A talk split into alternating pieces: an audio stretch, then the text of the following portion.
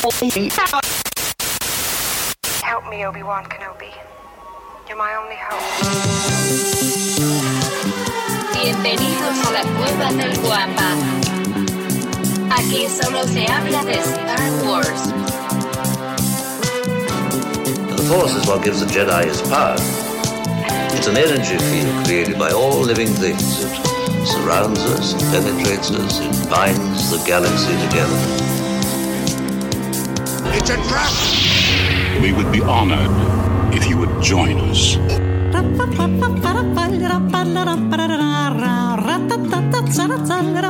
¿Qué tal, mis queridos guampas? Bienvenidos de nueva cuenta al podcast Hablando de Star Wars, traído para ustedes por la cueva del guampa.com. Este es el episodio 161 y de verdad que estamos muy contentos por empezar a platicar el día de hoy. Como ya pudieron leer en el título, el día de hoy platicaremos respecto a las mejores novelas que pues han publicado para Star Wars. Últimamente he visto, no sé si a ustedes también les pase, pero he visto mucha curiosidad de parte de algunos fans por ingresar al mundo de la lectura de las novelas. Y perdón es que se desconecta de repente el micrófono. Y, y, pues bueno hoy vamos a hacer una guía rápida y una guía bastante interesante con qué pueden empezar a leer o con qué temas pueden involucrarse. Pero bueno de eso platicaremos más adelante. Obviamente tendremos nuestras astroefemérides también tendremos noticias. Lo de costumbre lo tendremos el día de hoy. Pero antes de iniciar permítanme presentarles a los caballeros que me acompañan esta mañana. Desde las costas del Pacífico Mexicano me acompaña el buscador eterno de la luz, el martillo ejecutor de la legión, mi querido amigo, por supuesto, su amigo. George, ¿cómo estás, George? Hola, buenos días, Davo. Buenos días a todo el buen público que se paró desde temprano a escucharnos ya esta tertulia sabatina.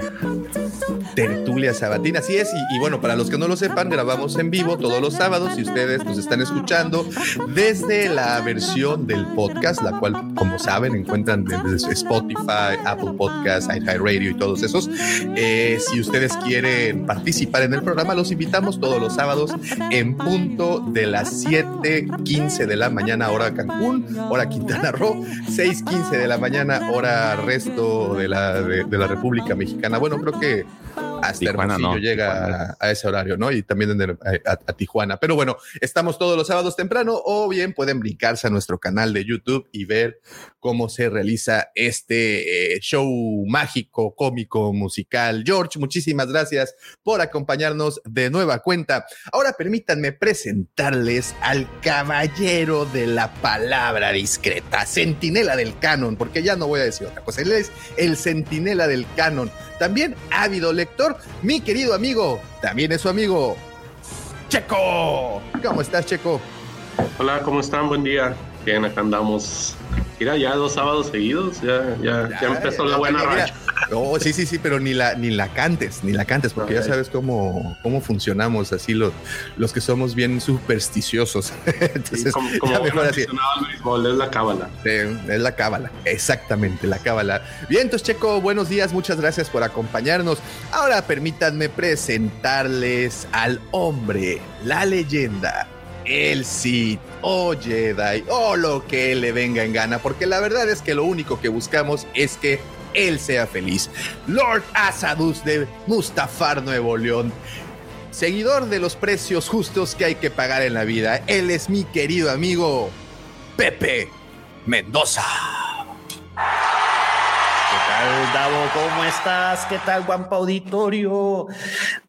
Guampa Escuchas, ¿cómo están? Buenos días, buenas tardes, buenas noches. Serge, George, buenas y frías madrugadas desde aquí, desde la fría Dead Star, Nuevo León. ¿Cómo has sí, estado, Gabo? Muy, muy bien, Pepe, muy, muy bien. ¿Amaneció de nueva cuenta frío? Sí, güey. Estamos a 7 y... 7 graditos, 7 graditos. Con no, pues... térmica, es más, ni mis perros están aquí conmigo, güey. No, están... no. Déjalos antier, antier estábamos a 32 y hoy a 7. Sí, güey. Por eso, es, yo, es... yo, porque uno anda todo madreado de la gripa, güey, la chingada, güey. Eso, eso es Monterrey. Qué bonito, qué bonito. No, aquí ya estamos a unos plenos 30 mil grados. ¿Cómo es, Pepe? Bienvenidos a Monterrey. Si no, le, si no le gusta el clima, regresa en dos horas. En 15 minutos. Con 15 minutos. Bien, entonces, muchísimas gracias, Pepe. Monterrey es lo único estable que tiene, güey, el clima, güey. ¿Por qué? Se han de preguntar. Porque siempre está en la fregada, güey.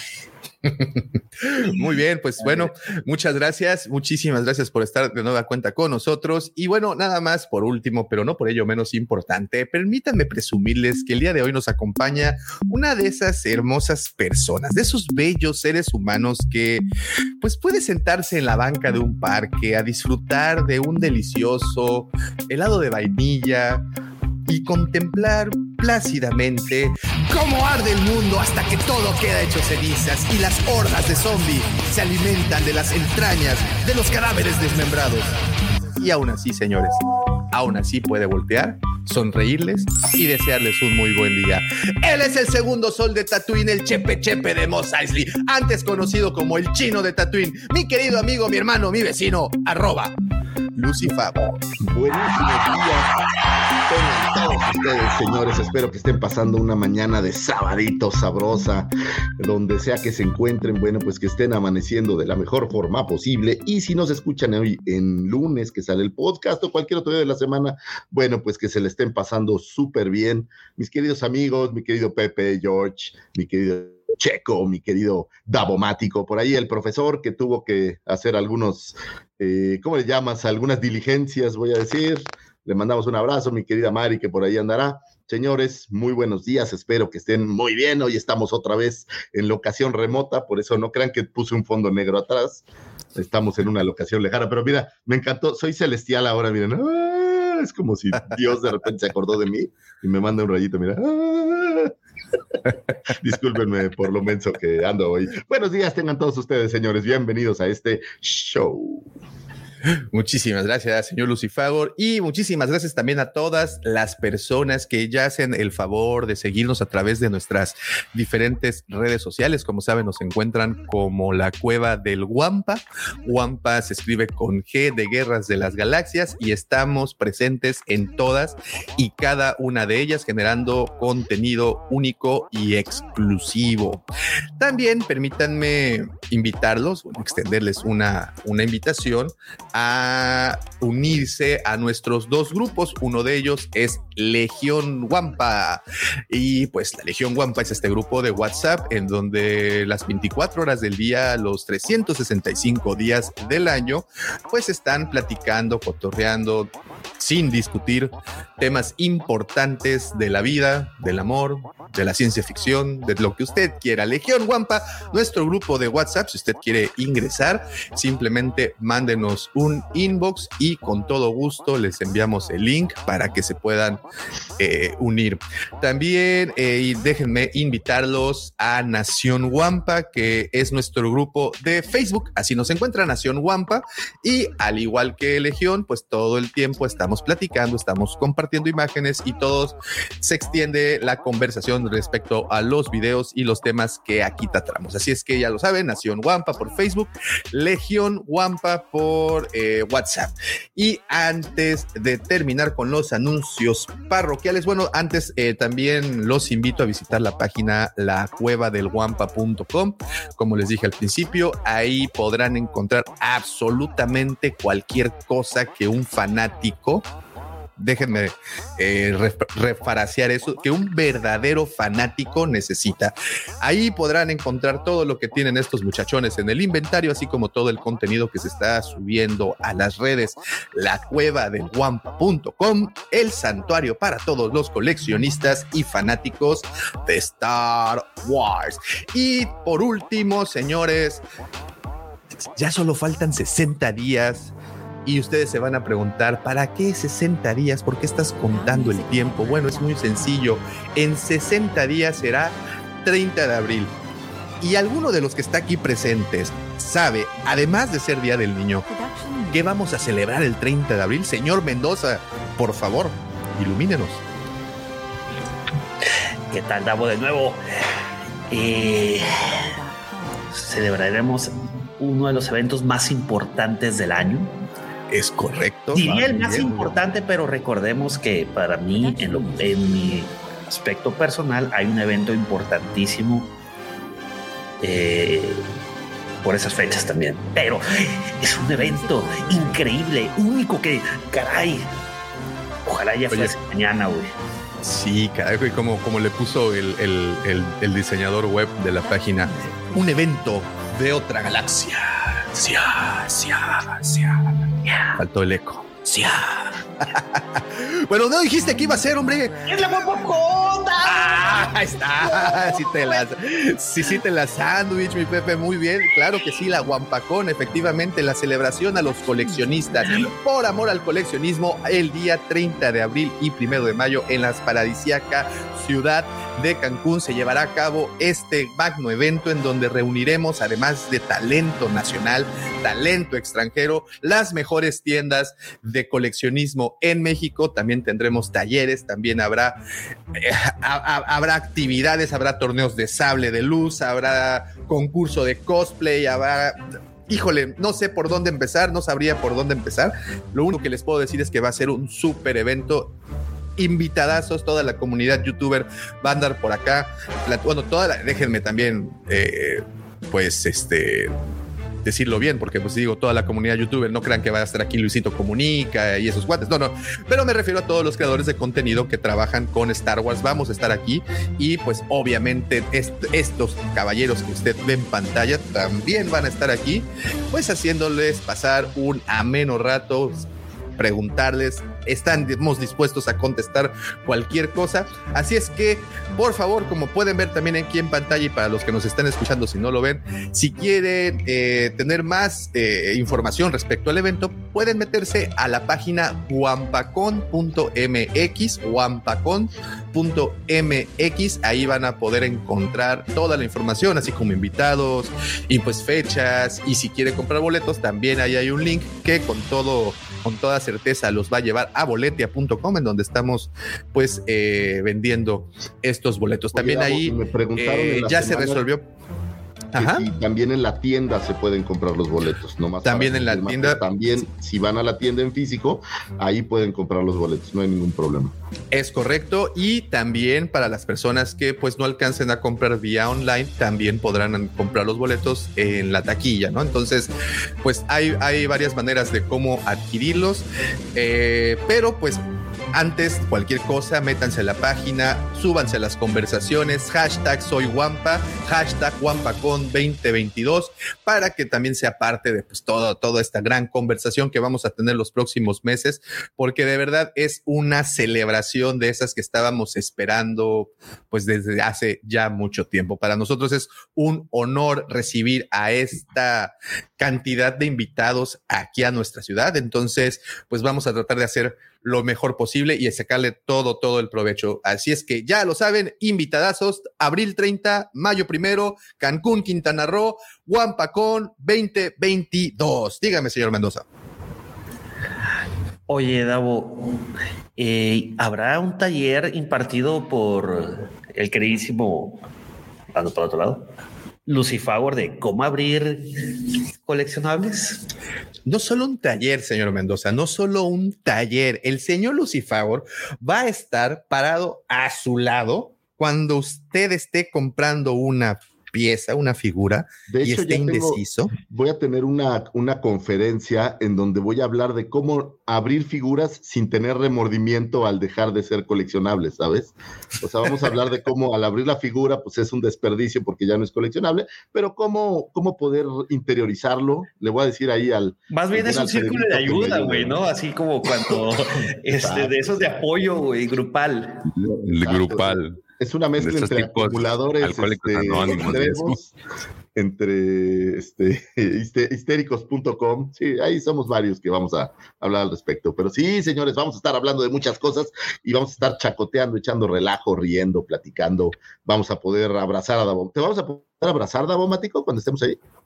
pero por supuesto, todo con el precio correcto se puede, ah. Lucifer. Usted nada más muestre el pellizco de Va a haber ahí un tabulador de precios. Usted nada más muestre el monedero y, y yo le digo si es posible o no. Solo traigo, solo llevo un paquete, entonces sí, ojalá sea suficiente. Ah, no pasa, decir, nos podemos arreglar, no pasa nada. Mira, de aquí no se va con las manos vacías, eso es lo único que le puedo decir. ¿eh? Entonces, y no es por darles a desear nada, simplemente les estoy diciendo que aquí vamos a celebrar y lo que pasa en la Guampacón se queda en la Guampacón. Abrazos, pellizcones de Nacha, lo que usted quiera. Espérate, Davo, Davo, es, es, es una congregación de, de ñoños y nerds, güey. Oye, los nerds también pellizcan nalga, ¿eh? No creas que los nerds somos así como, como que nada sucede, ¿no? También pasa. Sí, no, no, nada más se la pasan armando computadoras. Sí, sí, sí. no, no, no más eso, no más eso. Recuerden, muchachos, recuerden. pues ahí está. Ya tienen la información la tienen en sus manos y la información también, así es que ustedes ya hagan con ella lo que quieran. Muy bien, señores, pues bueno, ya empezando ahora sí en forma nuestro querido show mágico, cómico, musical, los dejo ahora con la sección más bonita de todo el canijo internet. Si usted el día de ayer se formó e hizo una cola como de una hora para ir a pagar el internet allá a la compañía, pues señores, la verdad que hizo un esfuerzo que va a ser retribuido, porque en este momento llega esa sección por la cual usted pagó el Internet. Los voy a dejar con el señor arroba lucifagor. ¿Y qué creen? Sí, así es, sus astroefemérides. Muchísimas gracias, joven Davomático. Siempre es un placer traer información útil y valiosa para sus eh, conversaciones, para empezar tal vez amistades, tal vez noviazgos, yo qué sé, para poder empezar a abrir boca con la gente. Antes que nada, señores, si están... Eh, pues obviamente no escapa a nadie lo que está pasando por allá en, en, Ucrania, entonces nada más un abrazo a todos aquellos que no tengan nada que ver con estos conflictos y sin embargo están inmiscuidos por alguna razón. Eh, digo, no soy nadie para hablar si hay causas justas o no, pero hay muchos inocentes seguramente por ahí que no tienen nada que ver y, y, esa parte es la que, la que pesa. Entonces, señores, pues echemos buena vibra para que la gente que no tiene nada que ver con estas cosas, pues salga bien librada de allá, ¿no? Un gran, gran, gran abrazo. Y bueno, pues vámonos con algunos eventos, algunos sucesos que tuvieron su tiempo, su momento de un primero a un 6 de marzo. Es increíble lo rápido que se va el año. O sea, ya terminamos o estamos por terminar febrero, se pasaron los dos primeros meses del 2022, acabamos el libro de Boafet y bueno, pues ya estamos en espera de mayo. Yo creo que mayo se va, esto se oye raro, pero se va a venir rápidamente.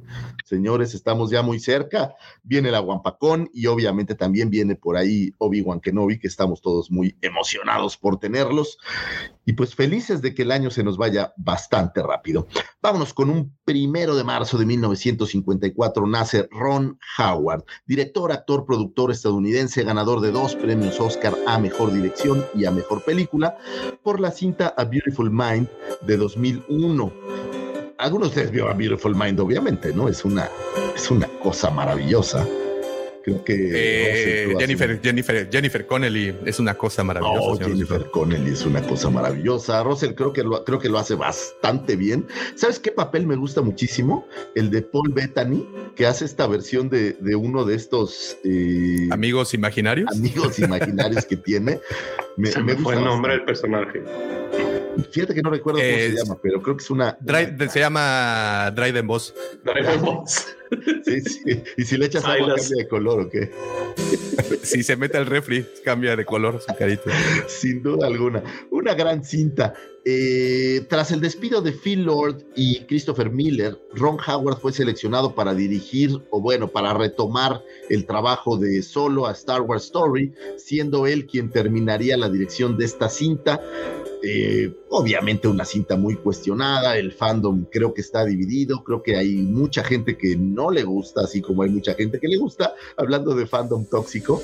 A mí lo personal, lo voy a decir abiertamente, es de estas cosas que sí me gustan con todo lo tóxico que soy, yo la verdad sí, sí la disfruté, pero bueno, ya saben que yo soy Contreras de, de, corazón y de nacimiento.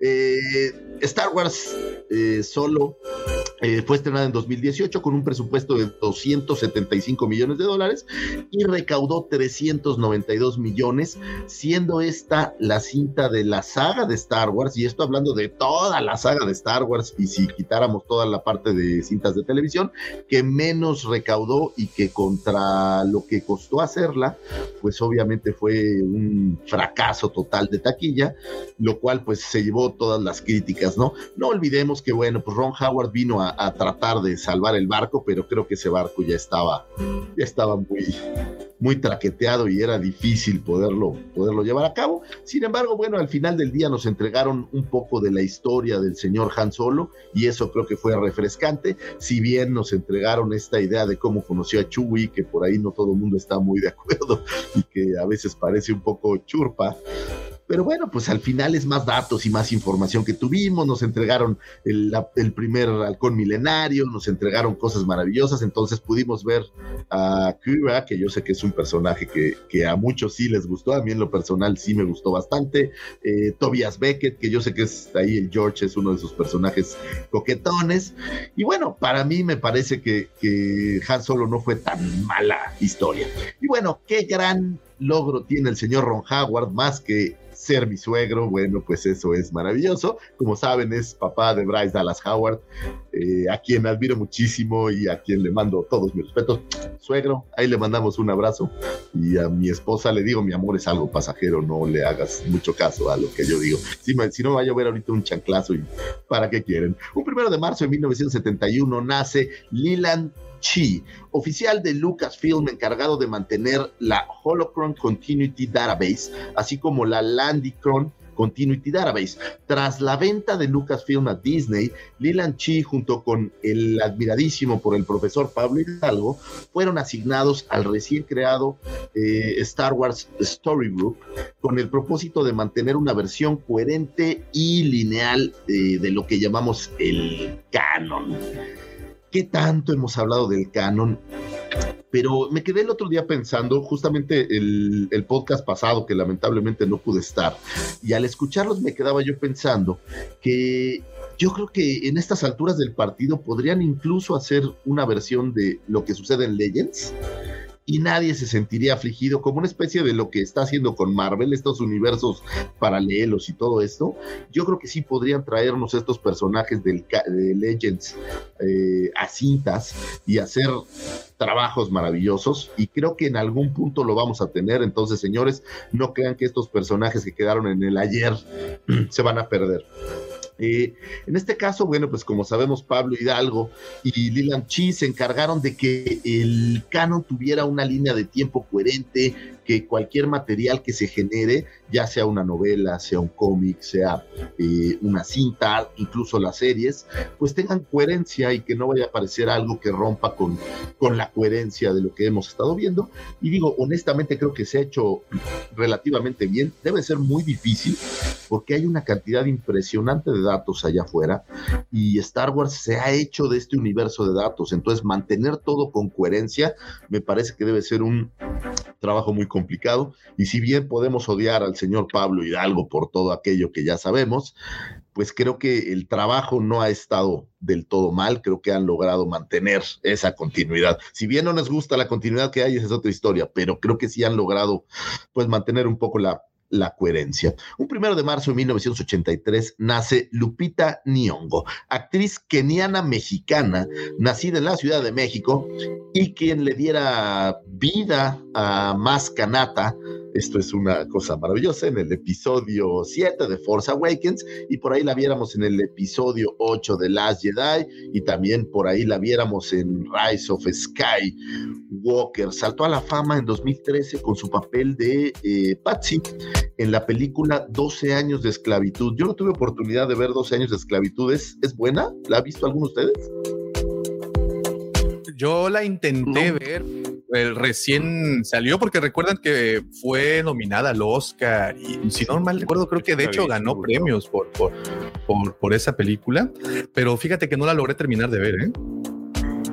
Digo, es que son 12 años, güey. 12 años tardan mucho. Oye, si 7 años en el Tíbet era difícil. Eh, si 7 años en el Tíbet me quedé dormido en el 3.5, 12 años de esclavitud, pues imagínate, todavía sufrí como Precious. Oye, pero estas películas eh, de temas como, como raciales siempre han tenido en la academia como cierto punch, ¿no? Ahí tenemos el color púrpura de Spielberg que, que tuvo ahí su, su, su, éxito. Digo, me queda claro que, que, es a veces impresionante poder ver en pantalla las atrocidades que el ser humano a veces Oye, puede comer. A, a, lo mejor, a lo mejor tú te acuerdas o, o, Checo también se acuerda de esto.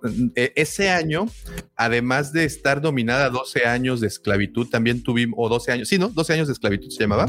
Sí. Eh, también tuvimos otra de igual, bueno, del tema, de, de, un tema muy similar que era, bueno, fue Django on Chain.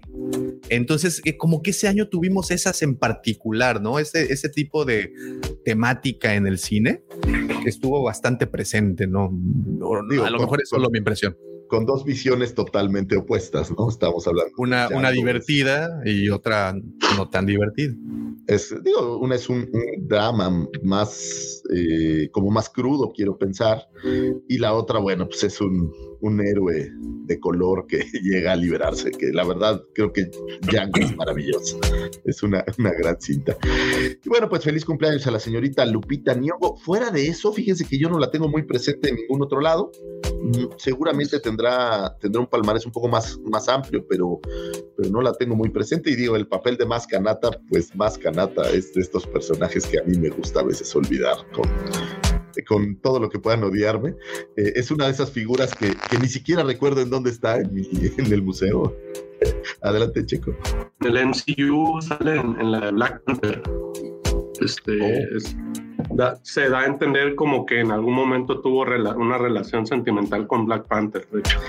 Ah, es como la galana de Black. No, pero ¿es la galana de Black Panther o hay, es otra chava que lo. O sea, como que lo dan a entender que en algún momento hubo algo, pues, pero sí hay cierta relación ahí con.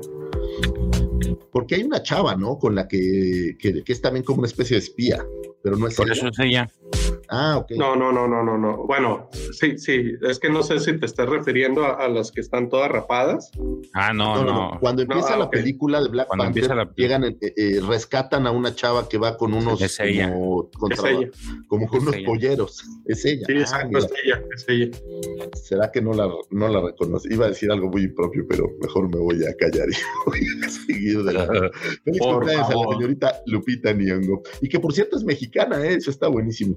Un 2 de marzo de 1962 nace John Bon Jovi, músico norteamericano popularizado por ser fundador de la banda de hard rock Bon Jovi, quien lanzara éxitos como It's My Life, Living in a Prayer, Always Wanted Dead or Alive, Bad Medicine y muchísimos más, quien debutara en 1980 en el álbum titulado Christmas in the Stars, un álbum navideño dedicado a Star Wars, eh, haciendo las voces de la, de la canción R2D2 We Wish You a Merry Christmas. Imagínense cómo puede ser que tu carrera inicie con un álbum navideño de Star Wars.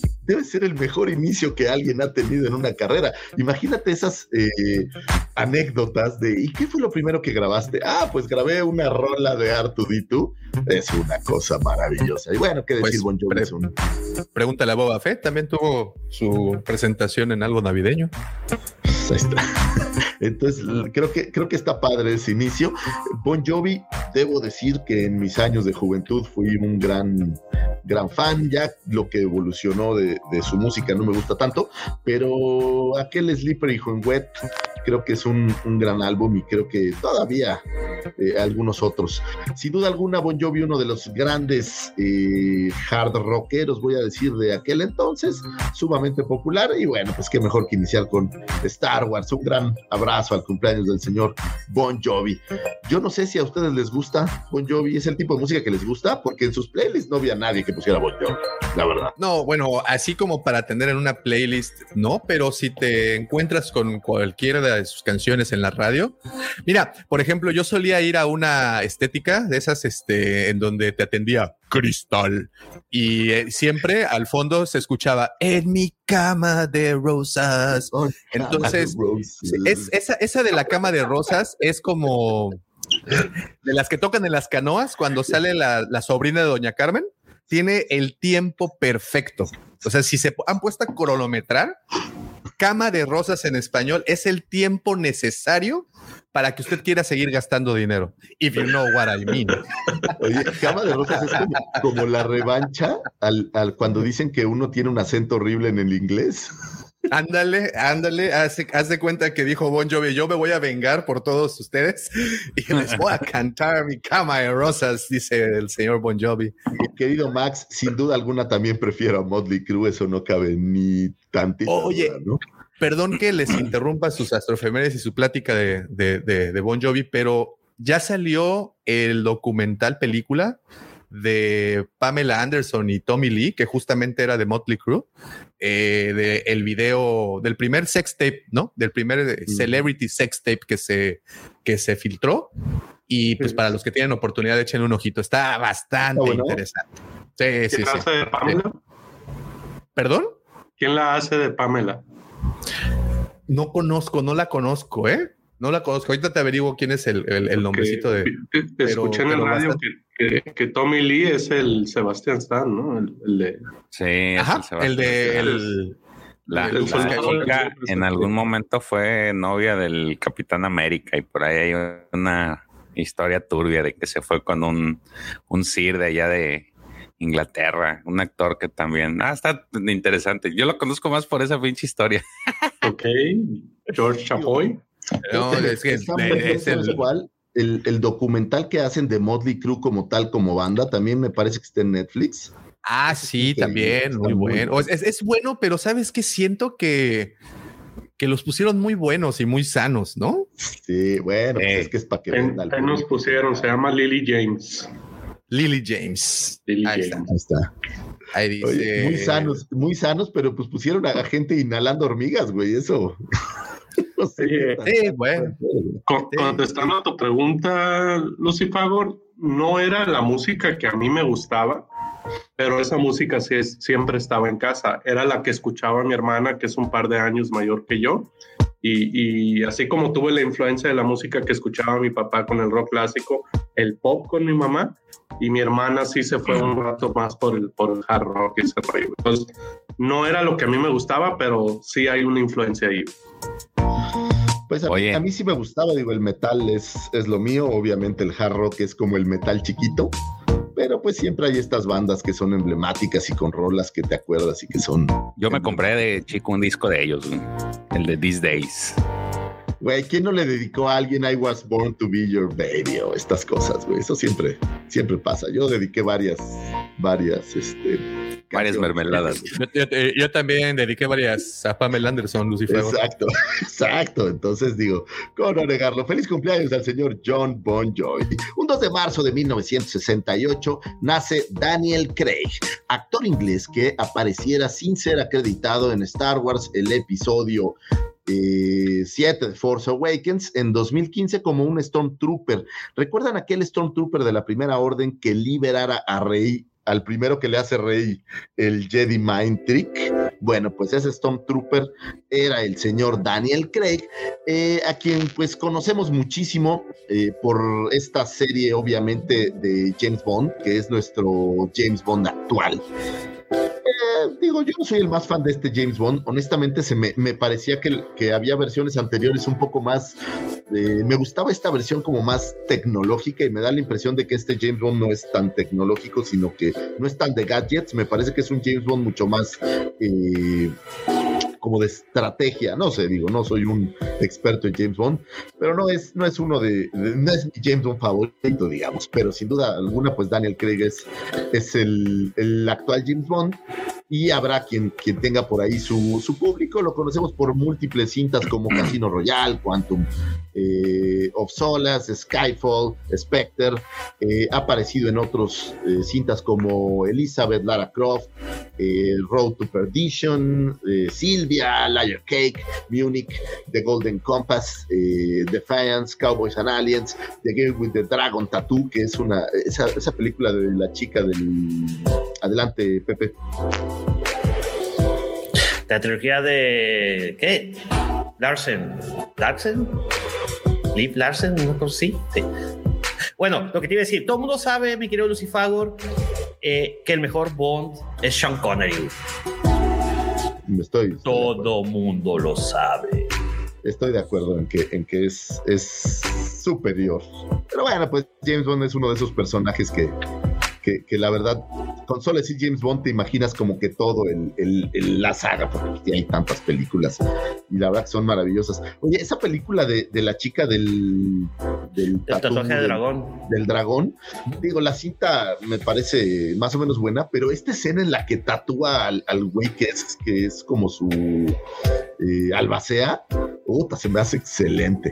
Y, y digo, la pel- y creo que es una trilogía incluso de una serie de cintas, no sé si... Es que es, una, es, libros, es un, según yo, ¿no? es un libro, güey, de Steve, Larsson. De hecho, Ah, la- están mejores las suecas, güey. La- la- las películas suecas están muy, muy chingonas, güey. Y que sale eh, Rooney Mara, si mal no recuerdo. Sí, sale. No. Eh, Eh, bueno, en esta bueno, sale Rooney Mara. Uno, uno pero hay- no mastica el sueco, entonces nos quedamos con la, con la gringa. Pero dale. las suecas sí hay tres, ¿no? Sí están las tres Sí. hechas, según yo. Sí, sí, sí, sí. Eh, es- el- el- los libros son buenísimos y es que lo que tienen en Suecia como escritores son unas son unos monstruos. güey. Por ahí nos Espérame, dicen Nu- Goldfinger. Numi Rapas, ¿no? perdón, sale. Numi Rap- Rapas, que es, que es esta chica también que sale en. Es, es bastante conocida en, en Hollywood, güey. No, También. fíjate que no lo ubico. O sea, la, la que sale en la película de Eh, Hollywood. ella es la que sale, eh, es Elizabeth, es la doctora Shaw que sale en, en, Co- en Covenant. La, claro. la- Ah, claro, y que claro. sale en Prometeo, sale en Sherlock Holmes. eh, sí, hay tres. Tú la que tú dices creo que es la cuarta película de The Girl with the bla bla bla bla bla. Y Esta, tiene, tiene una cosa es- maravillosa, por cierto, que hacen un cover de Led Zeppelin, que es excelente cover, me gusta muchísimo. Buenísimo, señores, pasemos a un 3 de, no, perdónenme, a un 2 de marzo de 1981 nace la señorita directora Bryce Dallas Howard, actriz, directora en dos de los episodios de live action del Mandaloriano, el capítulo 4 Sanctuary y el capítulo 11 eh, de Heroes. Eh, pues ella, obviamente la recordamos por este papel de la heroína que tenemos ahí en Jurassic World, que es un papel excelente, y es la hija de Ron Howard, lo cual hace que, que sea tan valioso. Pero como ustedes saben, ella es mi novia, mi querida Mari, bienvenida, por cierto, eh, la señorita Bryce Dallas Howard, que también por ahí dirige un, un capítulo en el libro de Boba Fett. Si la memoria no me falla, es el capítulo 5. Oye, yo digo, si la memoria no me falla, lo estoy leyendo, la verdad, discúlpenme por, por aquí así de querer hacer alarde de mi memoria, que es un pedazo de, basura, pero, pero bueno, hija mayor del señor Ron Howard, eh, que curiosamente estuviera en el set de filmación cuando se estaba grabando eh, solo. Y bueno, pues recibía consejos. Imagínense qué, qué momento. Estás en el set de grabación de Han Solo. Y George Lucas te da consejos de cómo ser un, un filmmaker. Imagínense si esta señorita no tendrá un palmarés de conocimientos y habilidades. Tu papá es Ron Howard. eh, George Lucas ha sido amigo de tu papá por toda la vida. Imagínense esas reuniones en casa de directores hablando de cine y tú escuchándolos. Bueno, pues no, no debe de haber otra mejor forma de Oye, hacerlo. Oye, pero, pero, pero, o sea, se- eh, lo planteas de una manera bastante utópica, porque imagínate realmente esas comidas de, de los directores, pues obviamente fluye el vino, fluye el vodka, se echan unos whiskies y ya en cierto momento le dice Lucas a oye, la neta, güey, esa cosa de solo, güey, te la mamaste, cabrón. o sea, yo creo que así se han de a sincerar, ¿no? Yo, pues, en algún punto sí supimos que a Lucas le dijeron, güey, tu película apesta, ¿no? Recordemos fue que Ron no cualquiera, fue el ¿no? que le dijo, güey, esa película que hiciste es una basura. güey". Entonces, Entonces, pues sí, suena bonito estar así en la tertulia con los otros directores, pero pues ya cuando te agarran confianza así de... o sea, aguas, güey. No sé si me gustaría conocer la crítica de, no sé, Coppola, güey, por ejemplo. No, la, la realidad es que debe ser muy padre tener estos eh, directores que eran tus cuates y todos se volvieron grandes, grandes directores. Digo, fue una camada, creo yo, maravillosa de gente de verdad talentosa y, y debe ser padre esos, esas tertulias, esos cafés. Me parece que al estilo perros de reserva. ¿Te acuerdas esa escena en la que están tomando cafés y platicando? Eh, se me figura que así debían ser. Es tal cual, ¿no? Es tal cual. Y siempre lo traigo a colación cada vez que hay oportunidad. Si no lo han hecho, háganlo. Escuchen Making Star Wars, haciendo Star Wars. Making Star Wars es un audiodrama que produjeron para Spotify. Son seis o siete episodios nada más. Y en el primer episodio justamente narran esa escena que está poniéndonos Lucifago en la mente. Esta mesa redonda en un café en Los Ángeles, en donde un grupo de talentosos de la talla de Ron, eh, no, bueno, en ese momento no sé si estaba Ron Howard, pero de que sí estaba, estaba Francis Ford Coppola, Brian De Palma, George Lucas, Steven Spielberg. O sea, estaban eso, esa, esa camada de directores y, y, y, y bueno, es muy bueno. Escúchenlo. Making Star Wars está en Spotify. Es muy recomendable. Y por ahí, incluso Bryce Dallas Howard en alguna entrevista hablaba de que por alguna razón, en algún momento con su padre, conocieron a Akira Kurosawa. Entonces, imagínate el, el, las historias y todo lo que, lo que le debe de haber tocado eh, tener. Todos mis respetos y toda mi admiración para la señorita. Mi querido Oro. Sí, y bueno, imagínate que lo que le dice, lo que le dijo este Kurosawa a el Rono, no, Kurosawa, su película de solo lo apestólolo. Todos mis respetos para mi, mi querida, es mi novia utópica, es mi novia de televisión, dijeran en, creo que en Friends era donde acuñan ese, ese término, es mi novia de televisión, la señorita Bryce Dallas Howard, le mando un gran abrazo donde quiera que se encuentren. Señores, algún día a este podcast se va a unir alguien que conozca a Bryce Dallas Howard, entonces por favor, si lo saben, díganle que tiene todo mi amor y toda mi admiración. Un 3 de marzo del 2012 fallece el señor Ralph McQuire, artista norteamericano responsable por los diseños conceptuales originales utilizados por George Lucas para poder vender la cinta New Hope a los diversos estudios eh, cinematográficos y que bueno, fuera lo único, la única herramienta visual que tenía Lucas para poder tratar que su película fuera aceptada por alguien. Y bueno, sabemos la historia de que muchos de ellos lo rechazaron. Y bueno, la Fox fue la única que, que se aventó el tiro y ya conocemos toda la historia. Sus ilustraciones sentaron las bases de las ideas originales de la cinta. Trabajó en Star Wars, en Shadows of Empire y en Cazadores del Arca Perdida. Su nombre fue tuquerizado e inmortalizado en la cinta El Imperio Contraataca, dando nombre al general Farrell McGuire.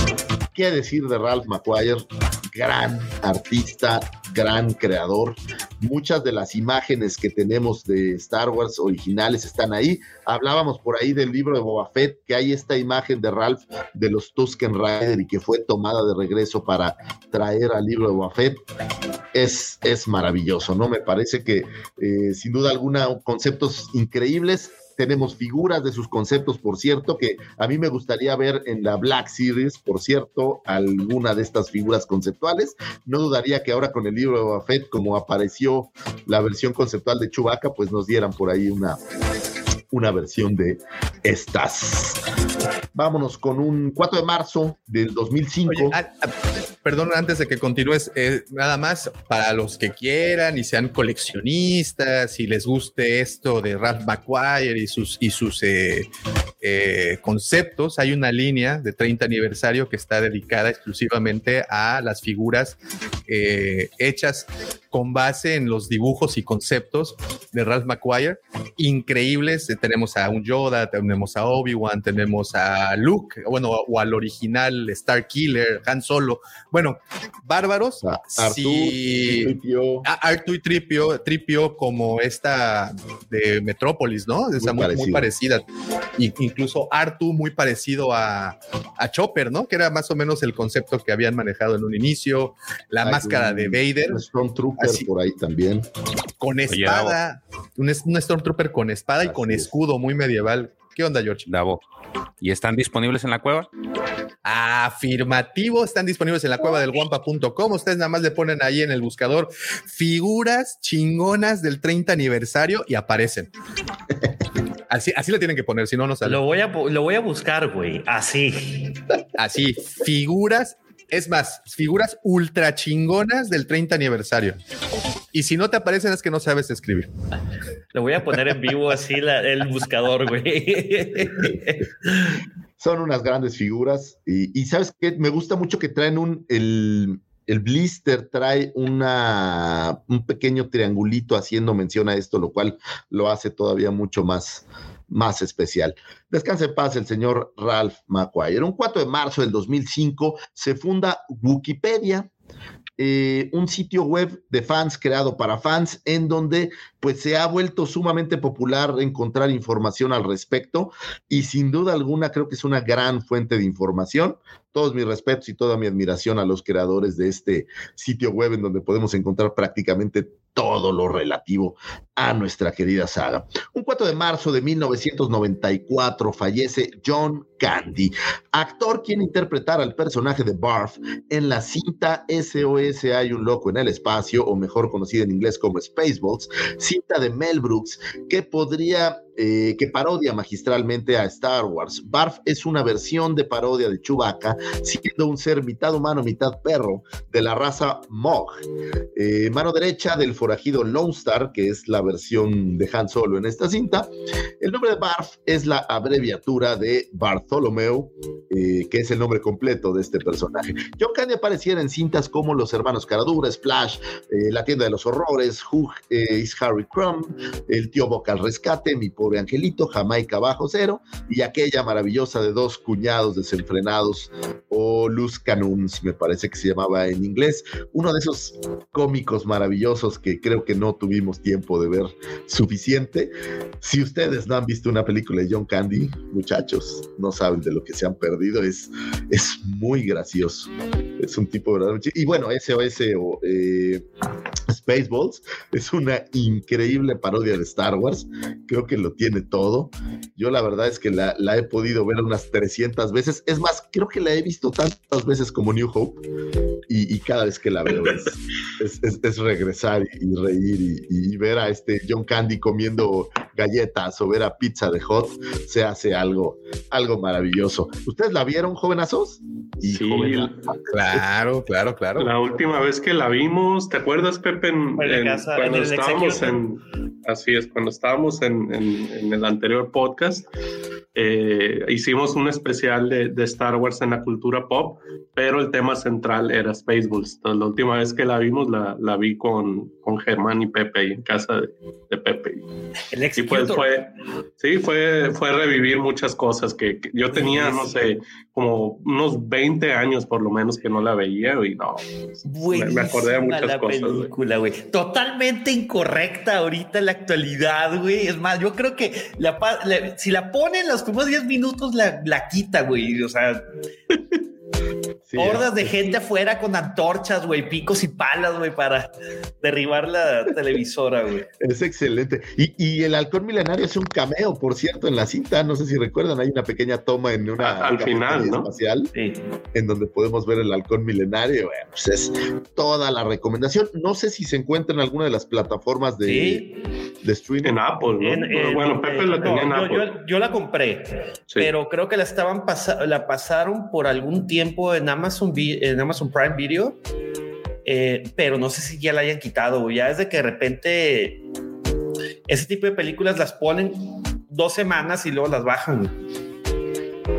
Pues si tienen oportunidad, señores, búsquenla, está buenísima. Yo fíjate que también la compré, tengo por ahí el, el, el DVD y la verdad es que cada vez que tengo chancecita, la veo, aunque sea por pedacitos, porque no tiene nada de desperdicio, es, es muy gracioso. Estas tomas en donde, ¿sabes qué? Me encantan estas tomas donde no saben qué hacer y les dicen, güey, ¿cómo no vamos a ver el video de la película para saber qué pasa después?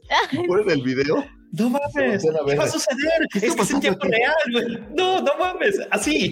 Ah, mira, ya no está está en saliendo. Prime. Es excelente, señores. Échenle un ojo si tienen. Estaba el- El, el hermoso Ey. casco de su hermoso casco que siempre ha estado en la cultura ahí. Sí, el, el casco este enorme. Es De Lord, Lord Helmet. Lord Helmet. jugando con las figuras, güey. No tiene madre. Es, es excelente, señores. Toda mi recomendación a esta cinta. Y bueno, descansa en paz John Candy, uno de estos comediantes que vamos a extrañar, porque es, si bien no tenía tantas cintas donde él fuera el protagónico, sus participaciones eran maravillosas. Estaba viendo el otro día con mis hijos, mi pobre angelito, y él aparece como uno de los músicos de polka. No, bueno, es Polka, polka, polka. polka, polka. Es excelente. Y les voy a hacer una gran recomendación de John Candy. Hay una cinta que se llama esta de dos cuñados desenfrenados, le pusieron en español. En inglés me parece que se llama Luz Canoons.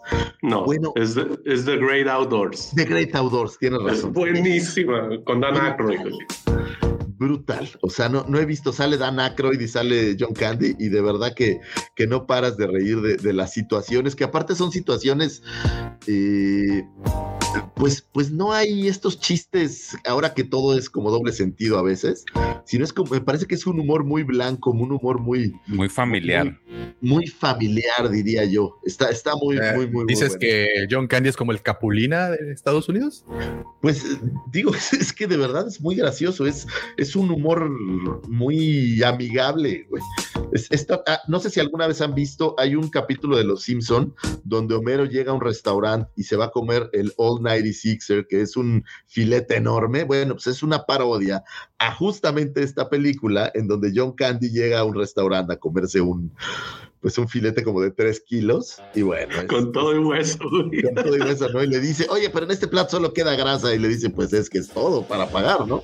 Ah, es una película maravillosa. Échenle un ojo si tienen tiempo, de verdad no tiene nada de desperdicio. Descanse en paz el señor John Candy. Un 5 de marzo de 1989 nace Jake Lloyd, actor norteamericano quien le diera vida a Anakin Skywalker en la cinta de Phantom Menace, el episodio 1, y que fuera pues prácticamente lo único que tuviera por ahí adicional. Tuvo algunas voces en algunos juegos, eh, algunos videojuegos, haciendo la voz de justamente Anakin y es la versión niño. Sin embargo, bueno, pues hay toda esta historia que a raíz de la cinta él fuera o sufriera muchísimo acoso, muchísimo bullying, eh, muchísimo maltrato y esto lo dejara verdaderamente marcado y él dejara de grabar, incluso me parece que, terminó en un hospital psiquiátrico, una cuestión bastante seria y pues lo perdiéramos del mapa en lo que al, eh, al cine se refiere. Señores, esta es la prueba viviente de que el bullying no va, ¿no? Entonces, pues no hagamos cosas que no tienen ningún sentido y que no sirven para nada. Eh, donde quiera que esté el señor Lloyd, pues le mandamos ahí un, un, abrazo. Señores, estas fueron las astroefemérides. Espero que hayan encontrado información útil y valiosa para iniciar conversaciones, para abrir boca, para cuando estén en la boda de su mejor amigo, pues y lo sienten en una mesa donde no conocen a nadie, pues poder abrir la conversación y decir, ¿alguno de ustedes sabía que eh, acabó en una institución mental este muchacho que hacía a Anakin? No sé, señores, para que puedan abrir conversaciones, conocer mujeres o conocer hombres, imagínate en el elevador que todos los días ves a tu crush en la oficina, pues quién sabe, a lo mejor a tu crush le gusta Star Wars y por qué no le tiras ahí un dato de estos y a lo mejor consigues que volteen a verte o a lo mejor voltean a verte Oye. y dicen, pobre nerd, no me hables, ¿no? Pero al menos... Oye, jus- justa- ju- justamente la semana, bueno, antes, señor Lucifagor, como siempre, muchísimas, muchísimas gracias por ponernos esa luz al final del túnel tan oscuro que es nuestra ignorancia. Gracias por tan bellas astro efemérides. Un placer. un Y placer. eh, bienvenida, Mari.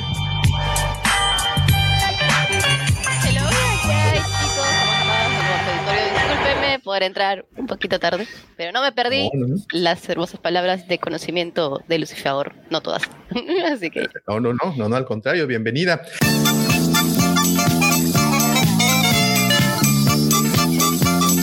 Y, y bueno, y de regreso nada más a lo que te iba, lo que estaba diciéndote, Lucifer. Fíjate que la semana pasada, el, el fin de semana pasado, tuve una comida familiar y fue mi sobrina, fue con su novio, y entonces estaba narrando de que él la conoció por Twitter porque había compartido una imagen de Chewie, de ella abrazando a Chewbacca. Y él se fue con la finta de que era fan de Star Wars y pues a la mera hora pues no. Entonces, chicas allá afuera, por favor, este, pues digo, eh, les extiendo una, una, una, petición, por favor, no nos hagan soñar despiertos. No, no, no Profeco, güey. Falsa publicidad, güey. Cosas de esas, güey. Pues, eh, es lo que yo le dije. Ella me respondió, oye, soy tu sobrina, ¿por qué le estás recomendando eso? Digo, pero es que lo del César al César, no puedes no ir te- por la vida engañando a la no te gente. equivoques, señores y señoritas, si quieren ligar y ponen una foto abrazando a Chuy, es una buena forma de ligar. Imagínate cuántos peces atrajo al estanque esa foto, güey. Este, Lucifer, yo te tengo ahí una. eh, Yo puse una fotografía abrazando a Chewie y, y no sé por qué de repente apareció esa misma fotografía en una página que se llamaba osos.com.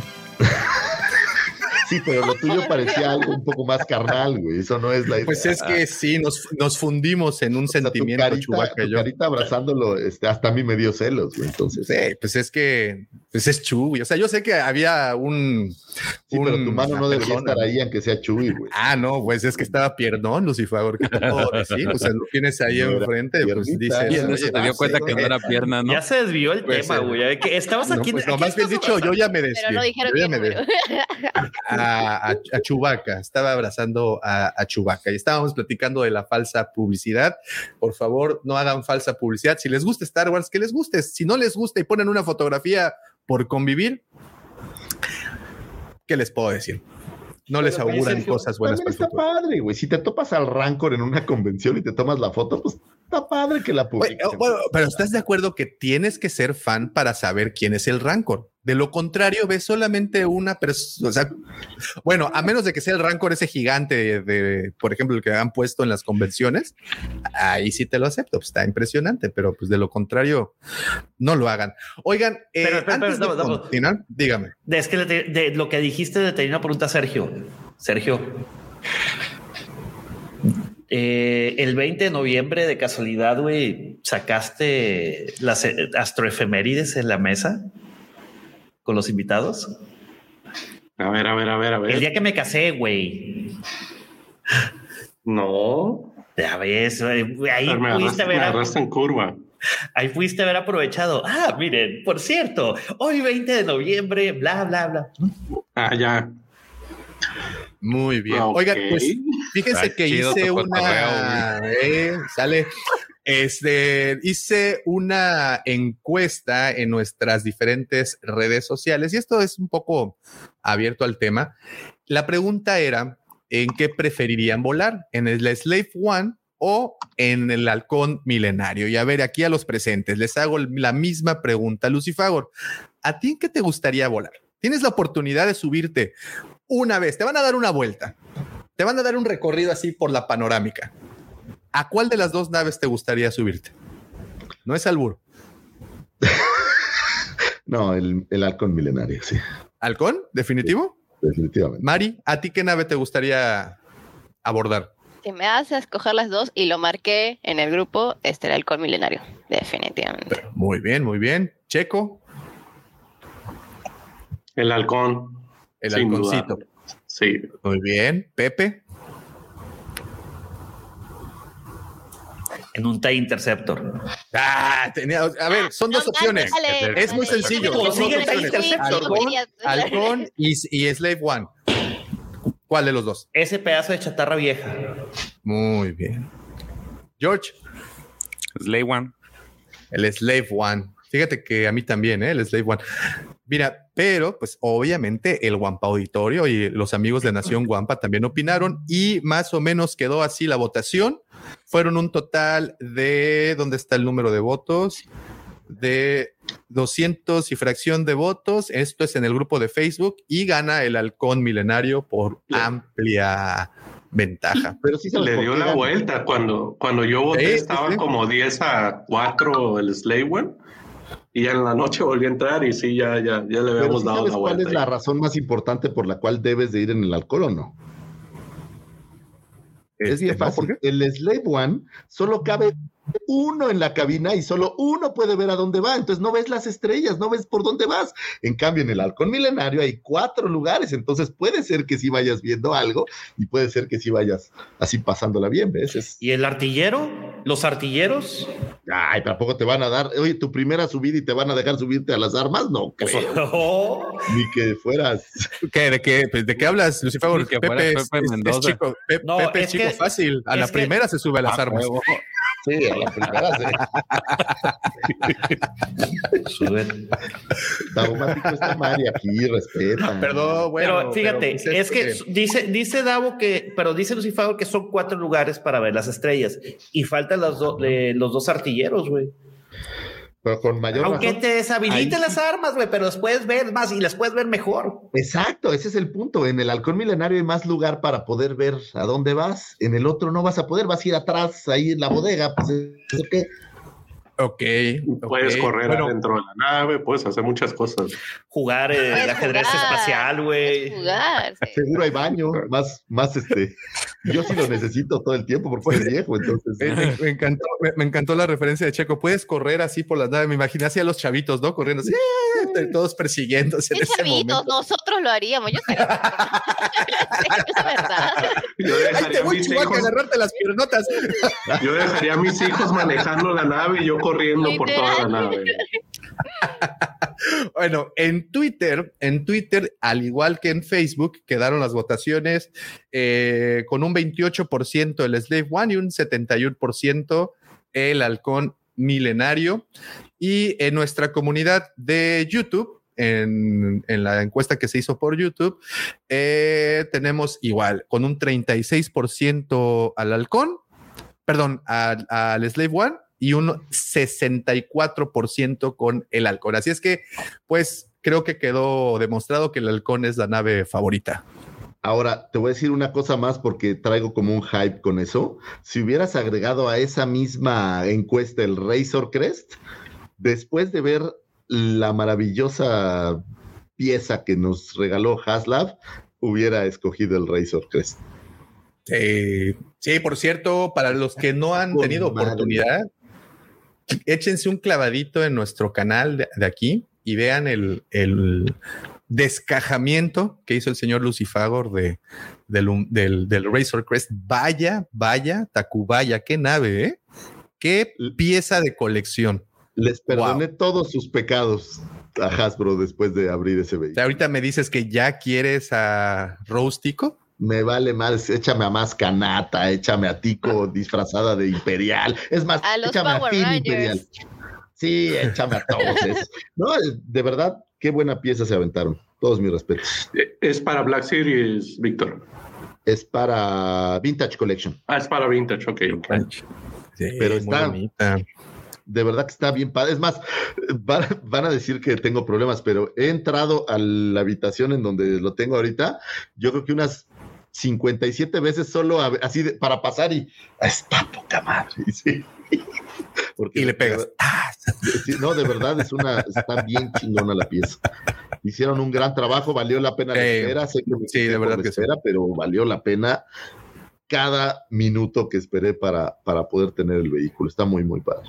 Y, y además la caja, la presentación, todo Sí, lo que incluye, vaya, sí es una pieza de Trae, primerísima por ejemplo, calidad. trae esta base que creo que, digo, me parece que era mucho más difícil hacerlo con el Kitana, pero trae una base que la hace lucir todavía. Ah, oye, pero justamente decías del Kitana que no traía base, pero sí trae. ¿Recuerdas esos, esos como taconcitos que le instalas pero por abajo o sea, transparentes, no? Con base me refiero, aquí trae una base que dice el Mandaloriano y... y- Ah, la ah, sí, sí, sí, sí. el Kitana pues, es muy largo, entonces era difícil seguramente hacer algo, pero le hizo falta como una plaquita en donde hiciera lucir el nombre del vehículo. Sí, sí, sí.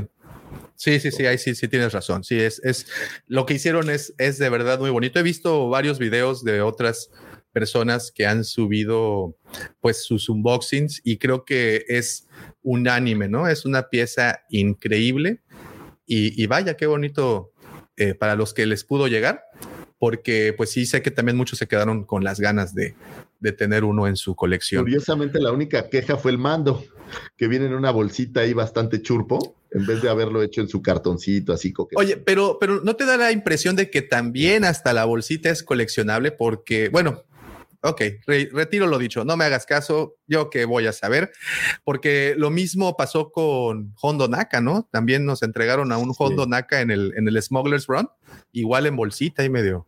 Sí, y, di- pero- y- y no entiendo, no entiendo por qué si tienes a un Grogu en cartón, tienes a un Offworld Jawa, Elder en cartón, ¿por qué no también poner a- al mando, no? Todavía se tomaron la molestia en Grogu de cromar la, la cunita, que en la, en la versión de la vintage que ya teníamos no viene cromada la cunita, viene como desgastada y aquí la pusieron Como color plomo, sí.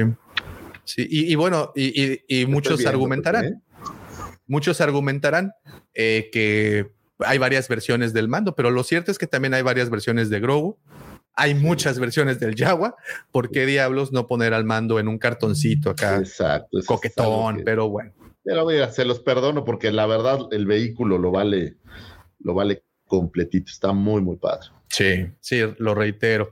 Oigan, y antes de continuar, les mando un gran, gran saludo a todos los que se encuentran en el chat. Mira, veo por aquí al buen David Rodríguez, ¿cómo estás? Eh, también anda por acá nuestro buen amigo Julián Delgado. Un abrazo, Julián. Buenísimos, buenísimos, buenísimos días. Eh, también por aquí, eh, ¿dónde está? Bueno, también anda por acá Wolfie. Eh, que, pone, siguió mis instrucciones y puso, puse figuras chingonas y me salió una foto de Lucifago. ¿eh? ¿Qué tal? Tenemos a Ricardo. ¿Cómo estás, Ricardo? Buenos días, gente. Saludos desde Lima, Perú. Un abrazo. Muchas gracias por estar por acá. Anda también por ahí el doctor Ferrad. Un saludote, doc. Eh, y bueno, muchísimas gracias a los que no alcanzo a leer. Fernando también anda por acá. Eh, muchas gracias, Max. Miren, saludos desde Viña del Mar, Chile. Ahí hacían, hacían o hacen un festival de música muy, muy padre. No me acuerdo, no sé si ya lo siguen haciendo. Hacían, ¿no? Sí, Pues, el Festival de Chile en Se cajones. detuvo, creo que por la pandemia. ¿Qué dijiste? George? Festival de Sí, Viña. no. el festival de Viña del Mar es bonito. Es Sí, hay bonito. varios videos por ahí. A mí me tocó Arjona nunca de- estuvo ahí. No sé, me tocó ver un par de Cerati de los Bunkers tocando en ese festival, ¿no? Entonces, está chido. Sí, sí, sí. Bueno, pues muchísimas gracias a los, a los que a los que están aquí conectados. Pregunta Wolfie, ¿cómo va la cuenta regresiva? Ahorita te digo, Wolfie. No hay por qué apresurarnos. A ver, les comparto la página para que ustedes vean exactamente 63 días, 20 horas, 54 minutos, 40 segundos. Lo que falta para la Wampacon. Mira, justo ahí está de una Mira qué vez. bonita. Compra tu boleto. Arribita, sube el tantito, sube el tantito. A ver, a ver, aquí. Para ver, mira, ahí, arriba, arriba, arriba, arriba. Está aquí, aquí, el evento del año. Adquiere tu boleto. Ah, ahí está. Es que arriba también dice otra, compra tu boleto. Es que no nos queremos perder la oportunidad de que compren su boleto. y si vas abajo, tiene como cuatro veces más. Compra tu boleto aquí. Pero bueno, miren, vamos a hacer una demostración. Aquí está. Le ponen adquiere tu boleto y los manda inmediatamente a donde están. Seleccionen tus boletos. Aquí están las, los precios. Y les tengo una noticia y sobre todo para los que están aquí en Cancún. Eh, si llegan al, al evento con un cosplay, pero con un cosplay de verdad. No vayan a llegar con una pinche sábana encima y diciendo que son el fantasma del Caribe, güey. No, El fantasma de la fuerza. el fantasma de, ajá, sí, no vayan a llegar. no. Con un cosplay, uno que se vea que se esforzaron, les vamos a dar un descuentazo. ¿De cuánto crees, Lucifago? ¿De cuánto? Cuéntanos, ¿cuánto? 50%, o sea, hace 50% en su entrada, señores. Además, la oportunidad de participar en un concurso de cosplay y con premio. Ah, porque hay premios también para los cosplays. Ya, ya, ya, ahí voy, ahí voy, ahí voy. Ahí está. Giovanni, muchas gracias por ese super chat. Como siempre, aguante, Giovanni, como siempre, apoyando al canal. Muchísimas gracias, hermano. Abrazos, besos y apapachos hasta Gracias a Giovanni, ahora aprendí, y gracias a mi querido Alex, ahora sé cómo hacer para el video de, del, cómo hacer que Excel random eh, busque la figura random. Entonces, gracias muchachos por esas aportaciones que nos ayudan a ser menos ignorantes. Muy bien. Y bueno, ya habiendo dicho todo esto, señores, ahora permítanme invitarlos a escuchar las últimas noticias que rodean nuestra querida saga. Así es que arráncate, mi George, con esas notas. Vientos, vientos. Buenos días, un auditorio. Traemos información fresquecita, calientita. la primera que traemos es que en esta semana se, pues, se filtró este, lo que va a ser la trama de, Obi-Wan. Por respeto no vamos a decir, este, o al menos no voy a decir de qué se trata, porque la última filtración que salió del libro de Buffett resultó ser que al menos los personajes sí estaban la mayoría.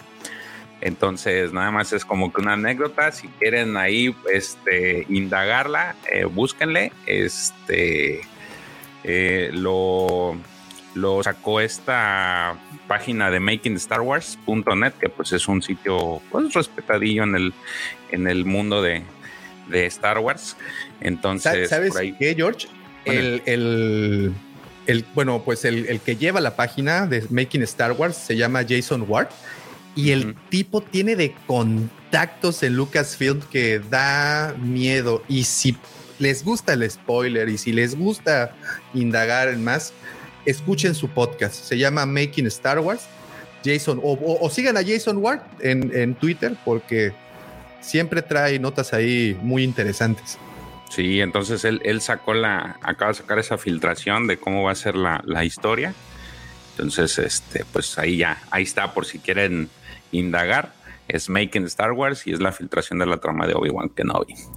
En otra noticia, también relacionada con Obi-Wan, se, se volvió a retomar una, una entrevista que tuvo Ian McDermott el 30 de septiembre del 2021. No sé por qué, este, pero otra vez salió a, a, relucir esta entrevista en la que dio a entrever de que es posible que en estas siguientes eh, series y muy específico en la que se viene de Obi-Wan Kenobi, pues vaya a salir Abu Palpi en la, en, en la serie, ¿no? Eh, por ahí hizo un comentario en el, en el, pues en esta entrevista en la que me mencionaba así textualmente, creo que tengo que aceptar que gracias a mi ingrata nieta, o sea, refiriéndose a Rey, mi aniquilación fue finalmente definitiva pero por supuesto Darth Vader está de vuelta en la nueva serie de televisión, así que supongo que no es imposible que un día se descubra su mentor una vez más merodeando desde las sombras. Este se hizo muy, muy, hizo mucho eco esta semana esa, esa entrevista que se volvió a retomar, esperando que pues tiene lógica que si sale Vader, pues tenga que salir de alguna forma, aunque sea en un en una holoproyección el, el Abu Palpi, ¿no? Entonces, ¿qué pasó? Oye, y, digo, Disney ya nos comprobó con Spider-Man, con la última cinta, que todas estas cosas que de repente son teorías raras pueden suceder. Entonces, yo no descartaría que tuviéramos ahí una aparición. No, ni yo. Es, está muy palpable, digo, pues van de la mano Vader y, y Palpi, entonces hay una posibilidad muy grande de que sí se dé ese, esa aparición, aunque sea un, un flashazo o algo así sencillito, pero pues hay posibilidades. Más material para quejarse, Vico. Oh, gracias, dice, otro cameo, a decir otro cameo. No, no, no, no, no, no, no, no voy a quejar de Abu Palpi porque dije que voy a ser una persona diferente ahora. Entonces. Different men. Sí, no voy a quejar. Voy a, voy a cambiar, muchachos. Ok, en otra noticia se reveló un nuevo libro que va a salir el 26 de julio que se llama Padawan de Kierten White. Es un libro pues de jóvenes adolescentes que este va a narrar o va a seguir la legendaria historia de este legendario héroe cuando todavía era un estudiante inseguro de quién de, eh, inseguro de quién es y del Jedi que podría llegar a ser. Obi-Wan se pone nervioso bajo la tutela de su maestro Qui-Gon Jinn, que predica la paciencia y la meditación y anhela algo de acción, pero cuando parece que por fin va a salir van a salir juntos a una misión, pues este Qui-Gon se va por los cigarros y no regresa y Obi-Wan se va por sí solo a, a, esta misión, ¿no? Este, visitando un nuevo mundo en el que se encuentra con adolescentes de espíritu libre, posiblemente fuertes con la fuerza, que le ofrecen un vistazo a una vida que podría haber sido o que aún podría ser.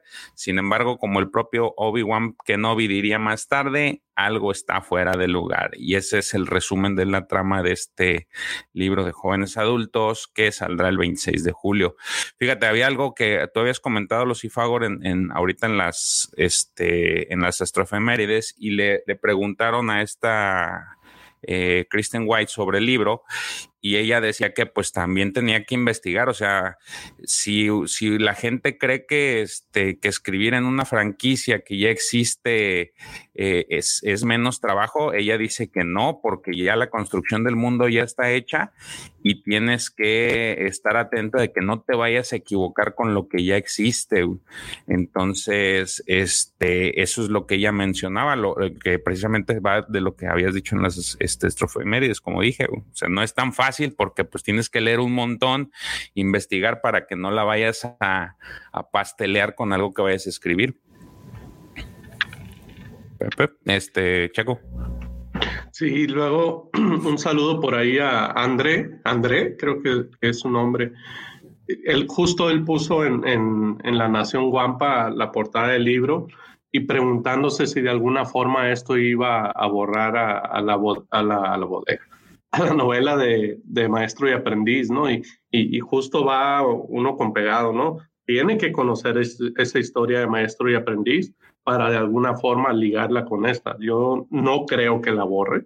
O sea, justo maestro y aprendiz comienza de que vienen de un conflicto de relación entre Qui-Gon y, y, y Obi-Wan. Entonces, muy seguramente ahí es donde se va a entrar más a detalle sobre ese conflicto, esas peleas que, esas diferencias, más, más que peleas, diferencias que tienen ellos como, pues como maestro y aprendiz, ¿no? Entonces, eh, pues eh, a mí me interesa, es, es, me gustó maestro y aprendiz, entonces pues es como irte un poco más a lo previo, entonces está chido.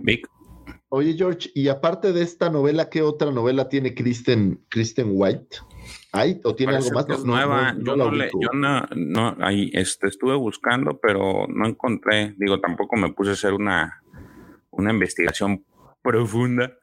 Pero no, este, últimamente he estado pues, trayendo estos este, escritores nuevos que, por ejemplo, en la, Alta República van a, van a salir otro roster de, de, para la segunda fase y ya habíamos narrado que en el, en el, hace como dos semanas de este libro que va a ir relacionado con el juego de Hunter, también es una, es un escritor nuevo, entonces creo que pues están dándole más tela a, nuevos valores para que, para que empiecen a escribir y den su propia visión de la, pues de su, de la saga, ¿no?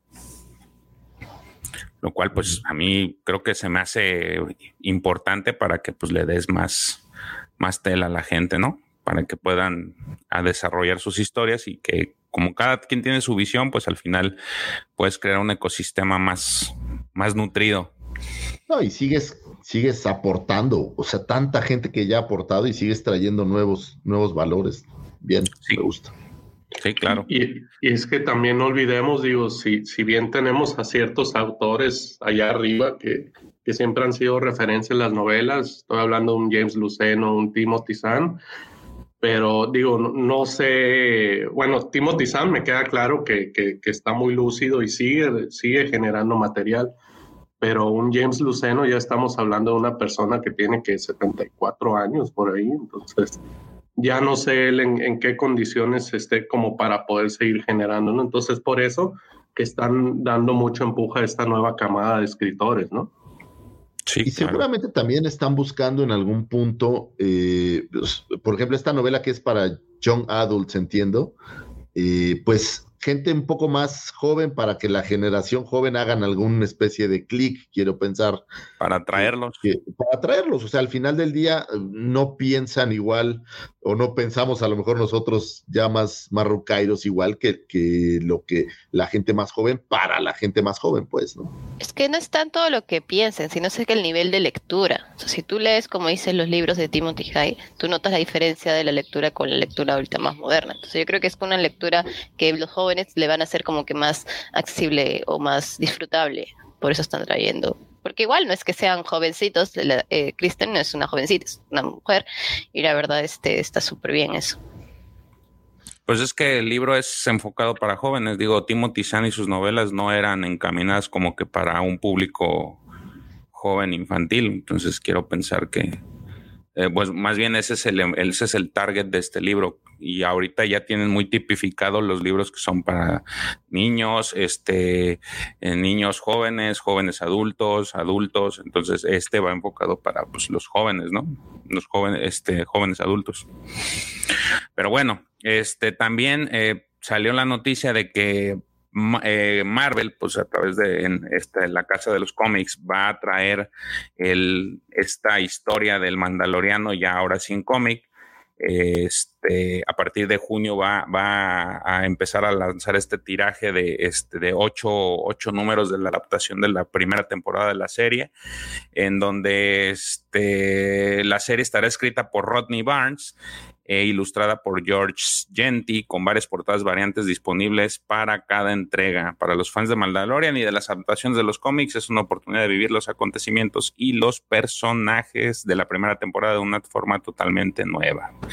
Entonces, esto, pues para la gente que, que nos siguen hablando de cómics, seguramente vamos a, a platicar de él a ustedes que, están, Pepe, George, ahí en hablando de cómics, ¿no era más emocionante traer alguna historia de cómo el mando antes hacía estos rollos? ¿O, sí está como emocionante el volver a ver lo mismo que estaba ya, o sea, que ya vimos en, en pantalla? Si me permite, George. Te permito. Gracias. Mira, sucede lo mismo que las adaptaciones eh, de películas. No, a mí en lo personal no me atraen. Sí las he llegado a leer, nomás por cultura general, pero es lo mismo. No te aporta nada nuevo. O si te aporta nuevo es ínfimo. Entonces, pues no, a lo mejor como nostalgia o por coleccionismo puede ser, güey, pero no. Por ejemplo, eh, adaptaron al manga la trilogía original. Esas están chidas, güey, porque ya es diferente, o sea, ya es una adaptación de... A pesar de que los, eh, que los mangas no están, no vienen como eh, la forma tradicional de un manga, o sea, de leerse de, derecha a izquierda y de, del final hacia, del final hacia el principio, o sea, en la forma de, abrir las, páginas. La propuesta es buena, porque son trazos diferentes y eh, está divertido. Pero hacer una adaptación así fiel, yo creo que al contrario, te va a te va a perjudicar porque van a dejar muchos elementos fuera. No puedes abarcar en, un, en ocho números la primera temporada del Mandalorian. Vas a dejar bastantes cosas fuera. Y si ya viste la serie como nosotros, vas a decir, ching, Mejor siéntate a ver la serie. Yo creo que sí sería entonces más un tema como para coleccionismo, ¿no? Yo la compraría por coleccionarla.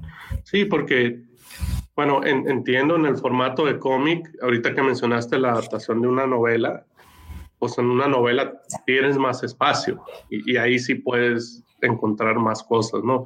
En un cómic sí tienes cierta limitación, aunque eso no deja de que, de que puedas encontrar ahí una joyita con el arte y todo ese rollo, ¿no? Y, es que esas adaptaciones de libros, pues lo que te aportan es esa parte visual, ¿no? El, el, el que leas un libro y de, repente, y de repente veas, este, ahora siendo un cómic, los personajes, ya dices, ah, pues mira, así era como me lo imaginé y no, ahora resulta que es así.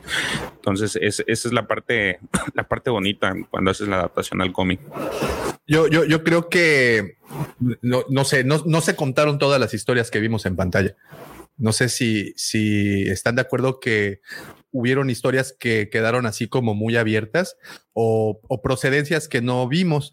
No, por ejemplo, me gustaría saber un poco más de este, de, de- ¿cómo se llamaba? El, el, el, el gatillero este que se echa a Fennec Shan en la primera temporada. Ah, ya. Bueno, Oh, el ya. personaje este, ¿lo recuerdan? No era Eh, Toro, Toro, una cosa así. ¿no? Toro, toro, todo, ¿no? Algo, algo, algo, Todo es el algo, droide algo- de, algo por el estilo. Bueno, de, de Cat Bane. de Cat Bane. No, toro, ¿no? No sé, bueno, el, el, el, el gatillero este que. Era aspirante a casa es- recompensa. Eh, Ándale, ese, el aspirante a me cazar contó tan poco recompensas. que ni, ni, lo- ni los acordamos su nombre. Sí, Es que, es eh, que eso- toro, sí, sí, esto es esto. eso Entonces, como- yo creo que hay muchas historias que no se contaron, hay muchas historias que, que, que quedaron ahí y que, pues, como fan, sí quieres ver, ¿no? Yo simplemente por conocerlas y además, como bien mencionaron, el hecho de, de que la ilustren algo que te cuentan y que además digan, sí, esto lo autorizo, este es el, si se ve algo, así se ve. Yo creo que por eso, por la parte de la ilustración. Sí, era, era Toro Toro, Calican. Calican. Ahí dice Mi pregunta venía a colación porque cuando vi la nota, yo pensaba, el Mandaloriano en la serie ya parecía ser una leyenda para cuando, cuando arranca la serie, ya parecía ser toda un, pues todo un conocido de esto. Yo creo que podría haber muchas aventuras de cómo llegó a ser este cazarrecompensas muy popular y creo que son estas oportunidades de repente medio desperdiciadas para traer algo más. No debe ser fácil, obviamente, lo que hablábamos de embonar a la galaxia, pero tal vez no necesitabas embonar demasiado, ¿no? Sino a lo mejor cómo conoce a Griff Carga, o a lo mejor un bounty en especial, no sé. Al- me parece que fue una oportunidad en donde podrían aplicar algo como eso para darle más. Pues más pero son, se Lucifer- supone que son ocho números, así es que a lo mejor podemos tener que se van a dar la libertad de hacer eso, o inclusive ya, ya con esta primera tirada, pues a lo mejor vas a tener una, un, un tiraje más amplio de, de- en donde te van a narrar historias diferentes. Yo- Además, no olvidemos que no olvidemos, perdón, Ah, que ah, es una manera de atraer nuevos, nuevos fans. O sea, a- ahorita eh, el Mandalorian es el producto insignia y, se lo- y- y lo sabemos desde que salió en el libro de Boba Fett y todos nos pusimos nuestras caritas de ¡Ah! llegó. Este, yo creo que al saber que es el producto insignia, esto es una garantía de que van a traer nuevos lectores y nuevos clientes, más que lectores, nuevos clientes.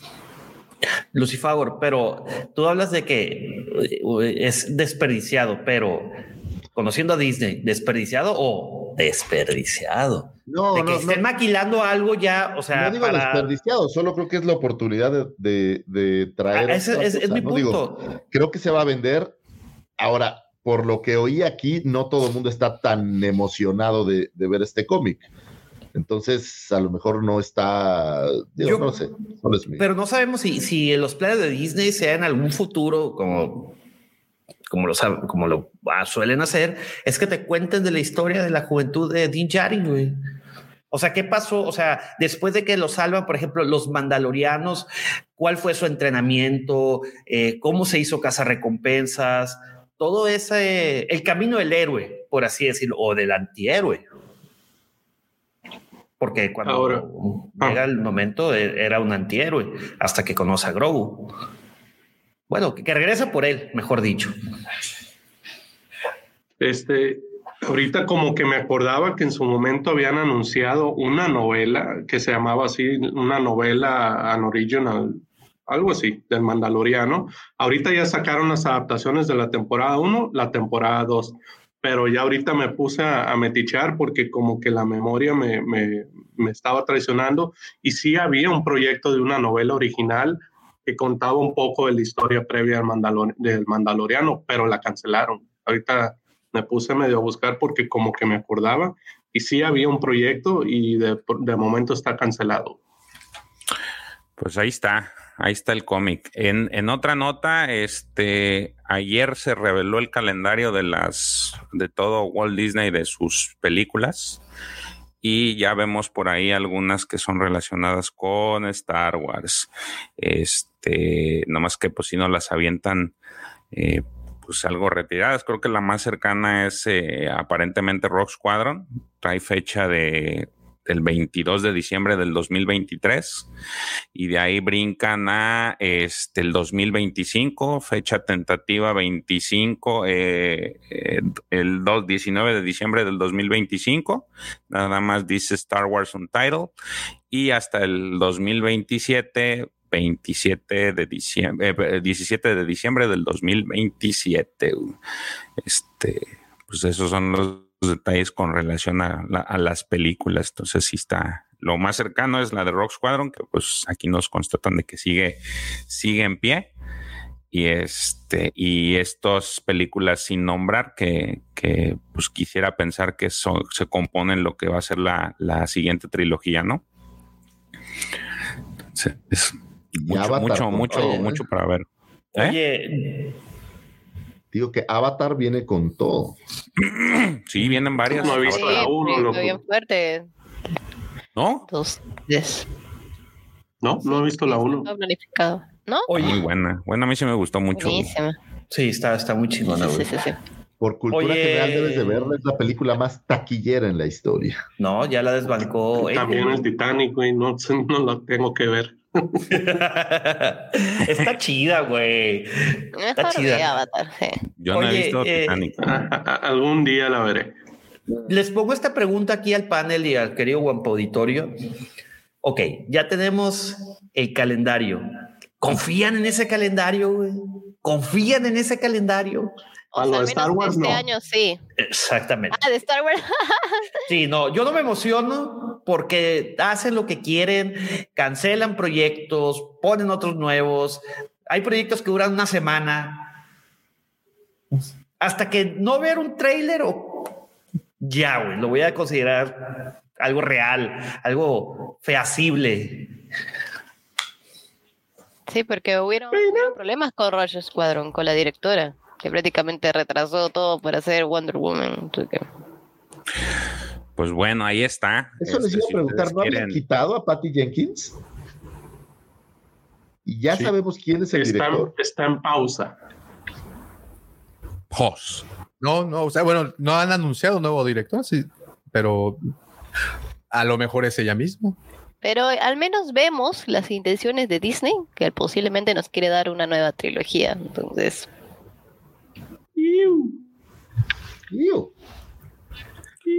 Este, hay por ahí un tema que es- salió esta semana relacionado con el Star Wars Cruiser. Este, Mari, ¿qué, qué traes de esa información al respecto?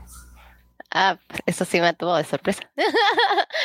Nada, es ayer nos dieron las primicias del Star Wars Star Cruisers, del Galactic Star Cruisers, donde ya, si bien ya nos habían anunciado eh, de cómo iba a costar y todo, todo, cómo iba a entregar los renders, pues ya salió que el alto precio de la estadía son dos noches de duración fija, que cuesta entre 4.809 so- dólares para dos personas, 5.999 para tres personas y 5.999 para cuatro personas. Incluye casi todo, excepto bebidas especiales, alcohólicas o cualquier mercadería que tú quieras.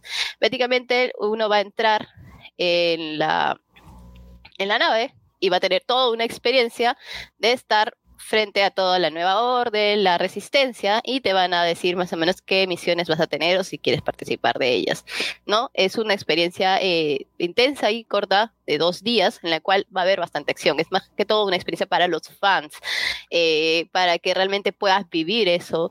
Y sobre todo hay un personaje que se llama Sammy, que es un mecánico, en la cual te va a dar como esa guiarte por todas las misiones que tienes que tener, ¿no?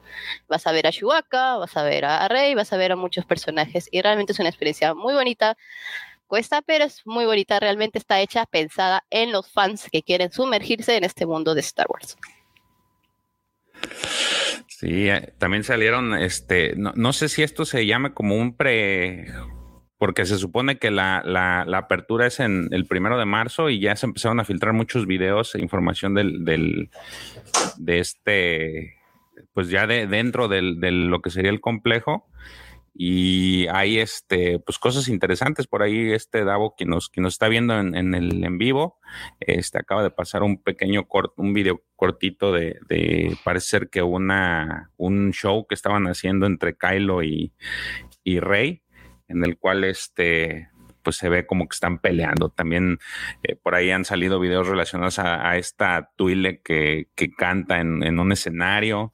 Hay muchas cosas, digo, se ve dentro de lo que de lo que se ve, se ve muy agradable. El, lugar sí, te motiva, te dan, las expectativas son altas, te dan ganas de decir, pútale, quiero ir, este, porque pues la experiencia se ve, se ve interesante.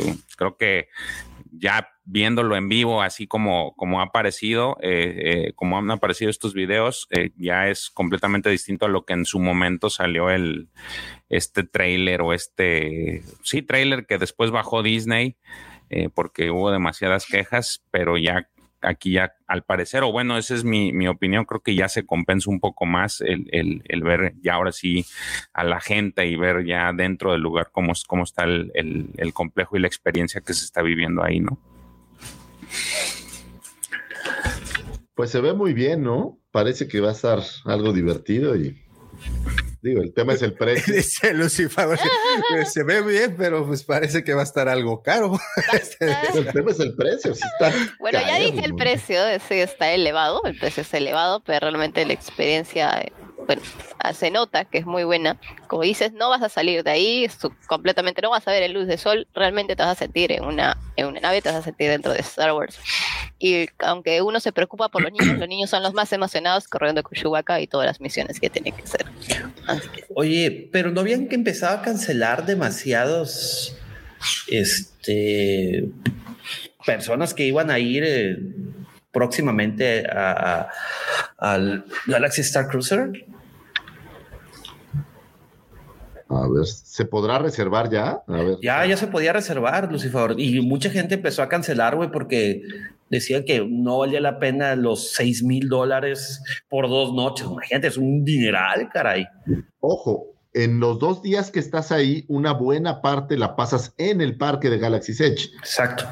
Entonces, pero, pero Galaxy también está caro, entonces. Pues sí, güey, pero no vas a comparar 150, 180 dólares contra 6 mil dólares, güey. A ver, déjalo. Sí, por eso me emociona y no me emociona a la vez. Me emociona y me entristece, dice. Sí, me, invade la tristeza de pronto. Va a la tristeza porque uno quiere ir, pero pues, o sea, ya. Después ves y dices, pues, está bien, mejor no, no poder hacerlo. Justo le decía a unos amigos, este, me decían, y no quieren que te pidan la mano en el Galaxy Age y no sé qué cosa. Y dije, no, esas cosas no. Si, si, si me van a pedir para, para casarme, que sea ahí bien invertido. Pero sí está muy bonito, mínimo. Del, un aplauso, por favor, a Mario. Qué buena estuvo tu frase, ¿eh? que esté bien invertido. A ver. Pues ahí están los videos. Digo, que no, no se siguen la, la, versión de audio, sí les recomendamos que se brinquen al, al, al video para que vean vean estos pequeños cortos que sacamos de, gente que ya ha publicado sus, en sus historias el, este, algunas de las actividades que hay en el, en el Star Cruiser. Que sí, si tuviéramos dinero todos, ese dinero, sin broncas, yo creo que todos iríamos, ¿ah? Sí, totalmente eso de que, ah, son puras secuelas o, ah, no están los clásicos. Claro que voy, güey. La comida, o sea, tienen un buffet, puedes ir a la gana cantina, eh, realmente tienen comida con nombre de espacial y tú dices, ay, como que se hacen nervios de querer comer y saber si te va a gustar, pero realmente, pues sí, todo está súper rico, todo es comible y entonces es una aventura realmente. Creo que nosotros somos los más emocionados. Hashtag por la anécdota, como diría Franco, güey. Sí, a huevo. O los videos que van a salir. Para sí, bueno, lo que pasa es que esta anécdota en particular te cuesta una casa, güey. Entonces, este, por eso dijo, si tuvieran la lana, o sea, vaya. Si no Dos veces, güey. Si, si, trajeras cinco mil, seis mil dólares así que te sobraran de la bolsa, güey. Ay, chingado, ah, se me cayó, ¿no? como justo un, un, este, seguidor de mi página dijo, ah, pero te cuesta un órgano. Y le dije, ¿un órgano? Te cuesta varios, todos. sí, sí, sí, sí, sí. Pues, híjole, en fin. tenemos una nota más de videojuegos, si no me equivoco. Por ahí. Sí, rapidísimo. Como bien saben, este martes eh, salió la nueva expansión de Destiny, The Witch Queen, que para los que juegan Destiny, la verdad está muy buena la expansión, la historia está genial, denle una oportunidad. Si se retiraron de Destiny, ahorita es buen momento para regresar porque todos, eh, el, el nivel con el que empiezas 1350, es muy buen nivel. Y la segunda y la más interesante es que el día de ayer salió The Elden Ring, un videojuego que es una colaboración entre Hidetaka Miyazaki, que es eh, él dirigió varios juegos como Dark Souls, entre otros, y George R. R. Martin. Es un juego de acción y role playing eh, que la, verdad los reviews están por los cielos. IGN es 10 de 10, Metacritic es 97%, PC Gamer es 90%, 90% Y yo no, he tenido la oportunidad de jugarlo. La verdad, todavía no me, faltan 60 dólares este, para poderlo comprar y tiempo, sobre todo. Pero eh, los videos se ven espectaculares. Si, si ya lo jugaron o lo van a jugar, por favor ahí taguenme en, en el Twitter y díganme su experiencia. George R.R. R. Martin, ¿te suena, Dabu? Claro, por supuesto. ¿Va a estar, eh? ¿Y qué va a hacer? Él, no, él, él hizo, escribió la historia, güey. Él escribió la historia bueno, Los, los inicios de George R.R. R. Martin fueron meramente ciencia ficción. Tiene por ahí hasta, hasta novelas de vampiros de finales del siglo XIX. Entonces es, bastante, bastante eh, creativo. Entonces sí, confiaría en una historia de él. Es, de fantasía, güey. Ese es tipo. se va a basar en lo, se, va a basar en lo que ya hizo con Game of Thrones, ¿no? Con la canción la historia se ve diferente, güey, pero eh, hay runas, hay un anillo, hay este. ¿Hay elfos? No lo sé, güey, no güey. Runas, anillos, ¿te, suena? ¿Es las canoas? Estaba esperando que dijeran una guarrada de eso.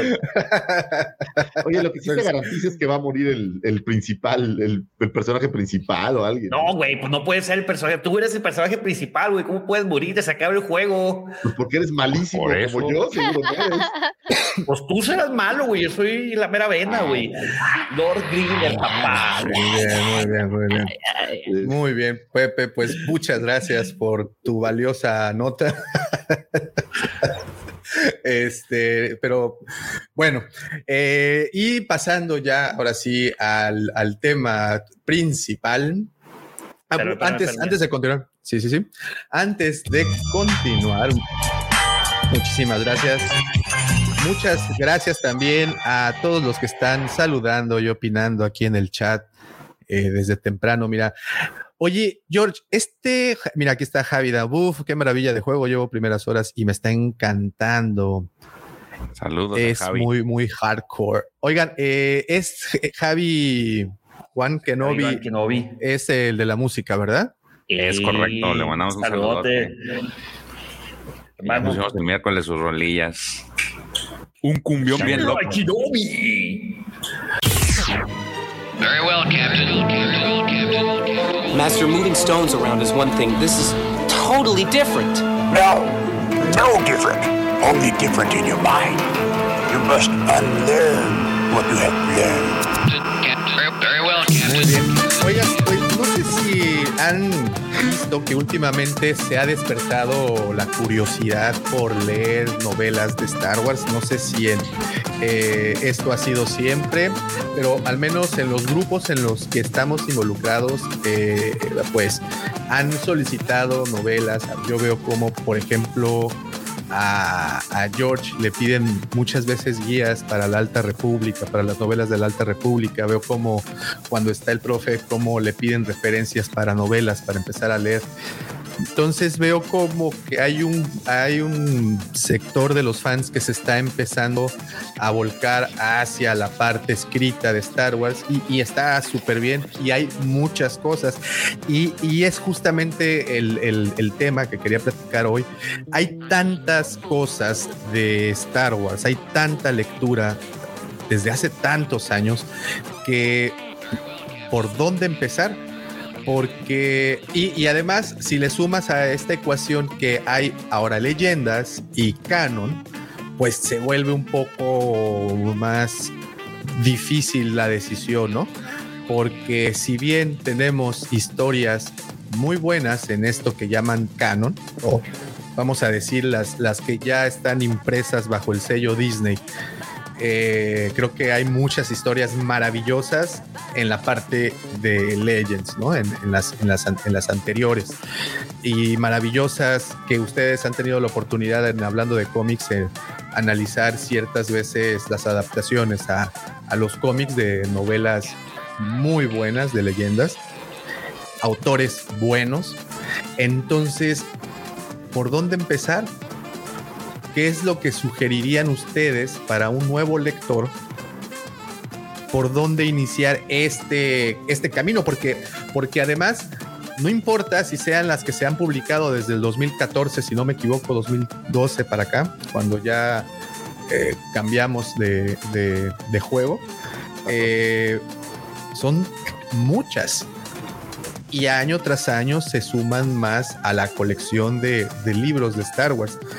Eh, tan solo este año, no sé, George, cuántos libros van con la Alta República. Bueno, no este año, sino los últimos, el, los últimos meses. Bueno, de este año van tres.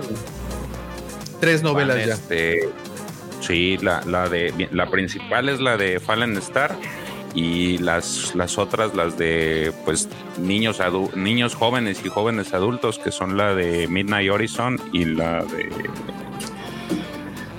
Ay, güey, se me olvidó la otra. Este. Bueno, y, y a la par, por ejemplo, también publicaron eh, Escuadrón Alfabeto y no se han dejado de publicar otras historias. Entonces, eh, no sé si se había visto esto. Mission to Disaster, años atrás. se me olvidó. Son las tres que se han publicado. Entonces, la Alta República. De la Alta República, eh, sus nombres. ¿Cuál de Claudia Gray? También este La año. última. ¿O el pero- ¿Cuál? De este. Esa de Mission to Disaster. Sí, este, la verdad es de que sí, hay, hay mucha información que, muchos, muchos libros que se están publicando. El de Mission to Disaster es de Justin Ir- Ireland. Ahí se ando perdido yo con los nombres porque a mí yo nomás me pongo a leerlos. Este, pero. Sí.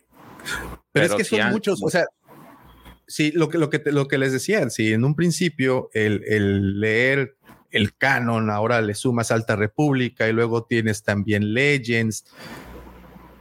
Hijo, como que sí te pierdes, ¿no? O sea, sí da, sí da como miedito entrarle al mundo de la lectura porque por dónde, por dónde empiezo, por dónde puedo agarrar una eh, lógica o cómo se le puede decir. Miren, ahí, y qué bueno, ya llegó alguien también, este, doctor en el tema. Profe, Llegaste justo a tiempo, Roberto.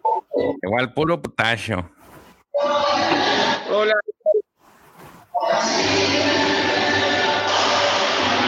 Ah, es que está, eh, profe. Anda de, anda de este. ¿Me escuchan bien? ¿cómo que es de república? Como que se va el audio tantito. Hola. No quería. ¿Se escucha? Sí se escucha, profe. Dale, dale, Roberto. sí, sí, sí. Bueno, quería saludar, ya que hoy, hoy no pude, no pude estar en el programa, estoy en la calle y digo, bueno, por lo menos este, los saludo cinco minutos. Gracias, profe. ¿Cómo va todo?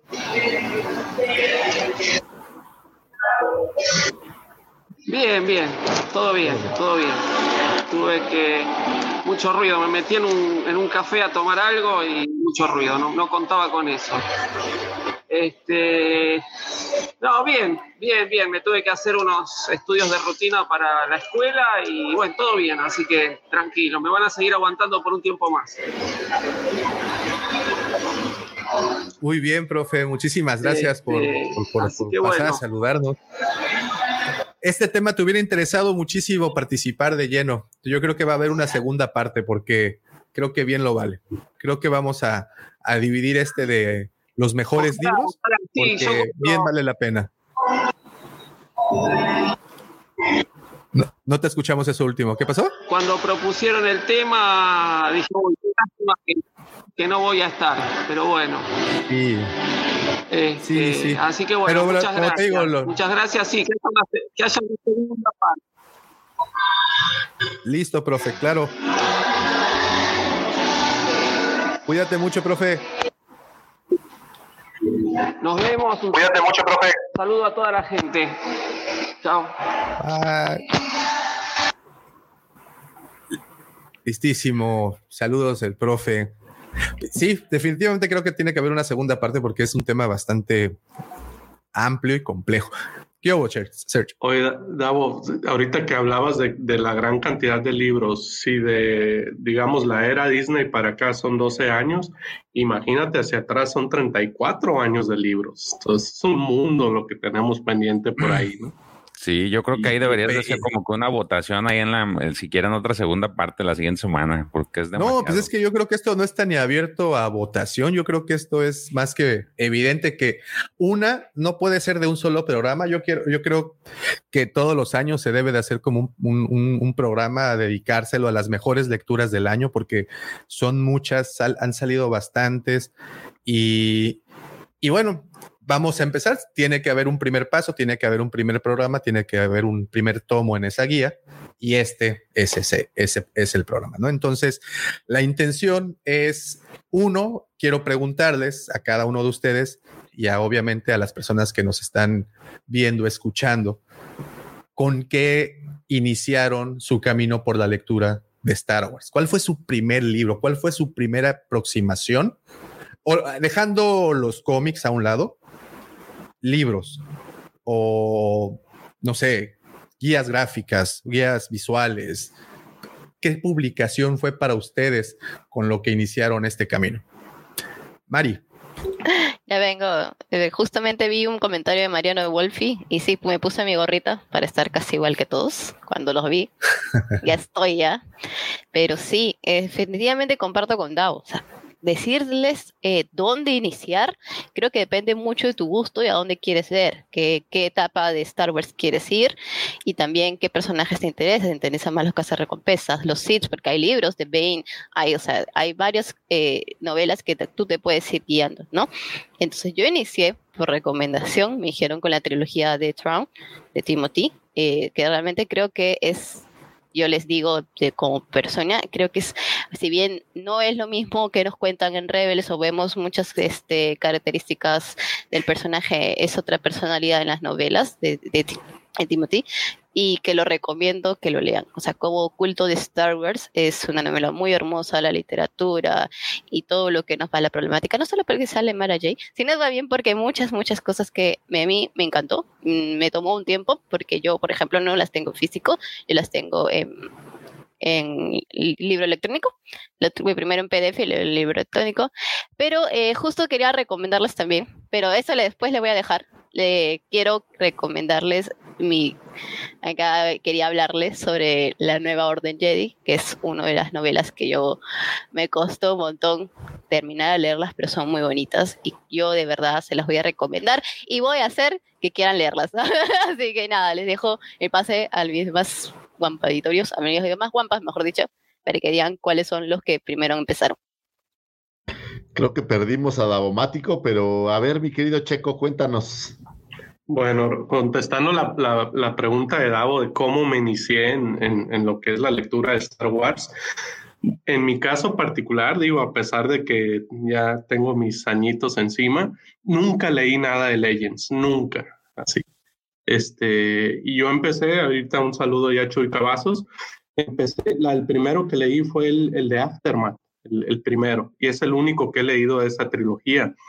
Este, es un libro muy bueno, aunque eh, en mi caso yo estaba retomando un hábito de lectura, yo había dejado esa parte fuera, volví a retomar el hábito de la lectura y yo creo que no es un buen libro para empezar si no tienes bien cultivado el hábito de la lectura, ¿no? E, esa es mi opinión, aunque el libro es buenísimo, ¿eh? Este, empecé yo con Aftermath y, y de ahí le empecé a dar a, a, lo que es el canon actual y de a poco empecé a, también a, a leer lo que es leyendas, ¿no? Por ahí, bueno, no sé si, si empecemos ya con recomendaciones, pero eh, en leyendas hay, hay unas joyas y incluso el, el, el, principal que yo siempre recomiendo se quedó a meses de no estar en el canon actual. Entonces, eh, ese fue mi inicio, Aftermath.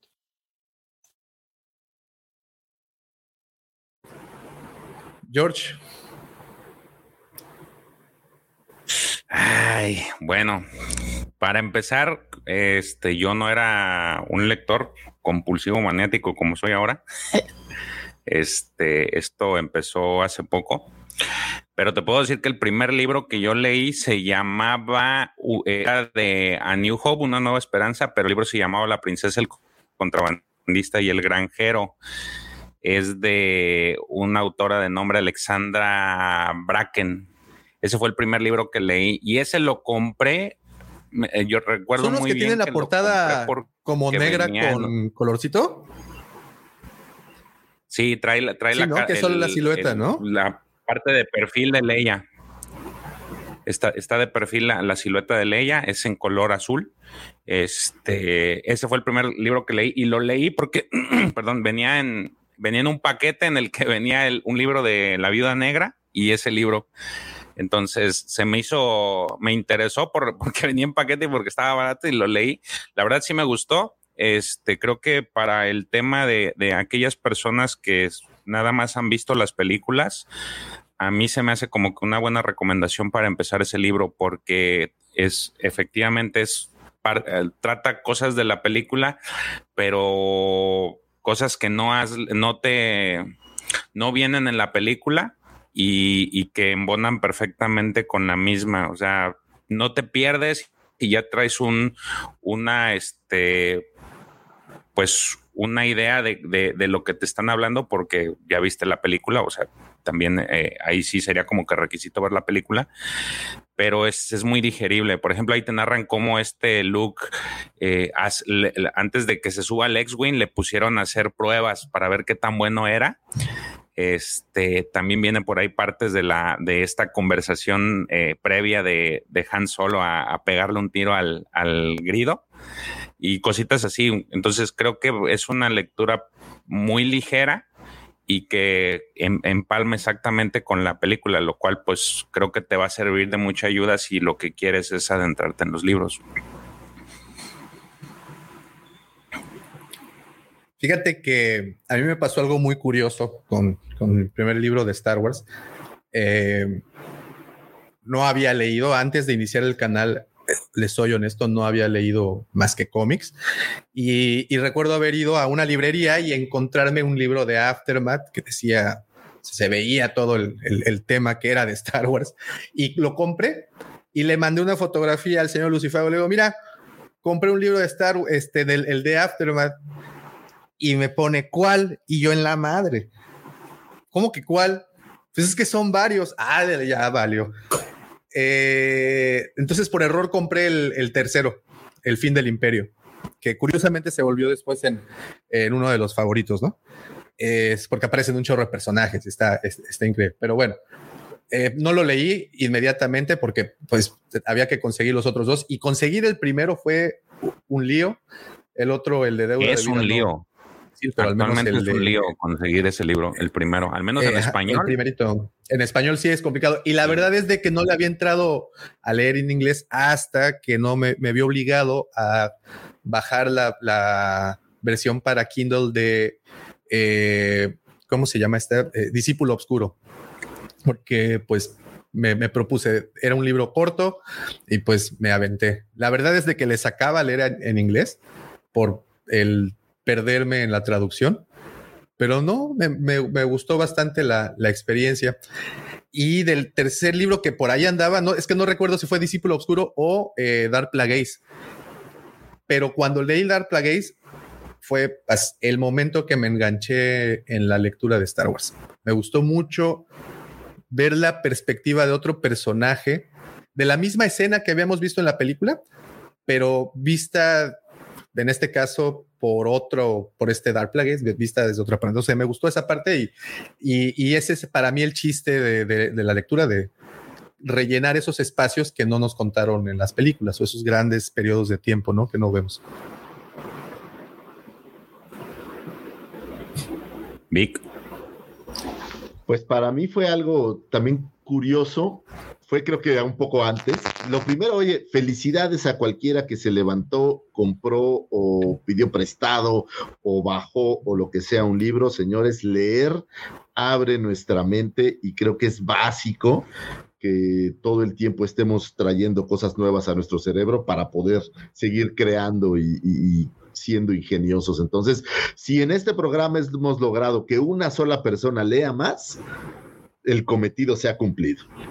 La verdad se los digo de corazón, eso era algo interesante que, y era importante, porque creo yo que al mundo le falta que la gente se cultive un poco más en el cerebro y le eche más, más carnita ahí. Eh, para mí fue curioso, fíjate que eh, Heredero del Imperio fue el primer libro en mi vida que yo leí en inglés.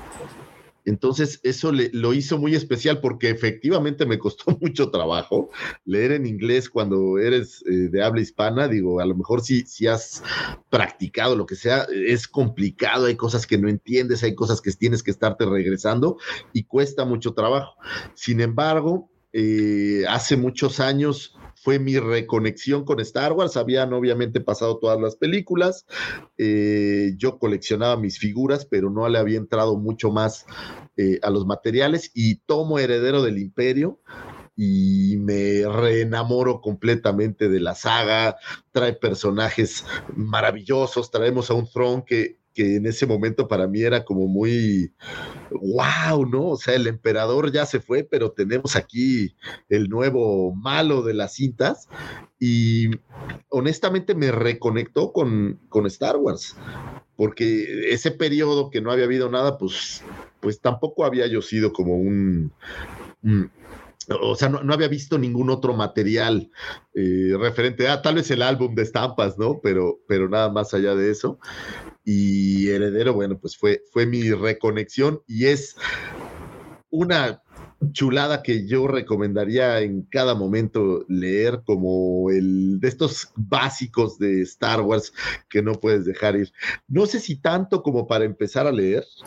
Me parece que Timothy Zahn es un autor que, que no es, no, no me parece fácil de leer. Tiene, tiene cuestiones ahí interesantes, pero sin duda alguna la historia lo, lo, lo justifica, ¿no? Si me preguntas para empezar a leer algo sencillo, eh, yo me agarraría honestamente eh, o algo que tenga que ver con un personaje que ya te guste.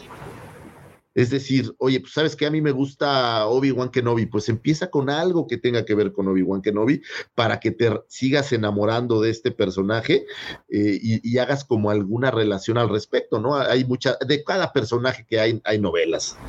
Tenemos novelas de Leia, de todo mundo. Entonces, yo lo que, lo que recomendaría es empezar con algún personaje que a ti ya te guste y sobre eso empezar a construir eh, el gusto de la lectura. Sin embargo, bueno, pues, pues puedes buscar. Por ejemplo, estoy aquí viendo El discípulo oscuro y, y es una, una chulada también, ¿no? Buena. De hecho, todas las portadas que estoy viendo están maravillosas, por cierto. Aquí lo que tienes, Davo. Pero bueno, mi Sí, recomendación sí. sería arrancarse con algo de un personaje que te guste o ya te llame la atención para que de ahí te sigas como, como hilo de media y no dejarlo, porque te vuelves adicto, ¿o no, mi George? Cuentan las malas lenguas. Sí, pues imagínate. Qué bueno, ¿no? Qué, qué, qué, qué bueno a- a ser adicto a eso en particular. Entonces, Es un gran hábito. Yo leía por ahí que eh, me parece que era este Márquez, que todos los días se levantaba y lo primero que hacía era leer, creo que una hora o algo así. Y, y es un gran hábito tomarte un tiempo para leer, para, para eh, compartir las ideas de un autor y, y procesarlas. Me parece que es un hábito maravilloso. Creo que, y creo que ojalá eso es lo, mejor, ¿no? Es el, el poder compartir opiniones, porque pues acrecenta tu acervo, no solamente de, puede ser de la saga, sino también tu acervo intelectual. Eh, te- es como una medida para convers- conversar y, y dejar cosas, pues a lo mejor que son demasiado comunes en, en, en, en tu diario acontecer. Este, yo sí lo y, eh, eh, eh, perdón, eso que mencionas, George, de hablar y compartir opiniones, fíjense qué, qué importante es y qué tanto te motiva a continuar leyendo. Eh, y esa sería una recomendación. Si están adentrándose al mundo de la lectura, pues ahorita tenemos comunidades enteras por Facebook, por ejemplo, en donde pueden ingresar y pueden preguntar y, y pueden eh, compartir estos temas, porque si bien es cierto, eh, son libros que no todo mundo lee, no son los bestsellers. Bueno, ya lo sé, ahorita High Republic sí entró a uno de los, de los más vendidos, pero en, en general los libros de Star Wars no eran de los más populares. Eh, y si le sumas a eso que el hábito de la lectura no es, no es tan popular tampoco, entonces era muy difícil compartir todas las ideas que te venían cu- cuando leías un libro. Y el ingresar ahorita a grupos en donde te encuentras a personas justamente como George, como Checo, que están dispuestos siempre a, a recomendarte, a darte una buena recomendación, creo que eso ayuda muchísimo. Y si pueden, háganlo, porque si bien ahorita van a, eh, si de este profe, programa, también. Sí, también, claro.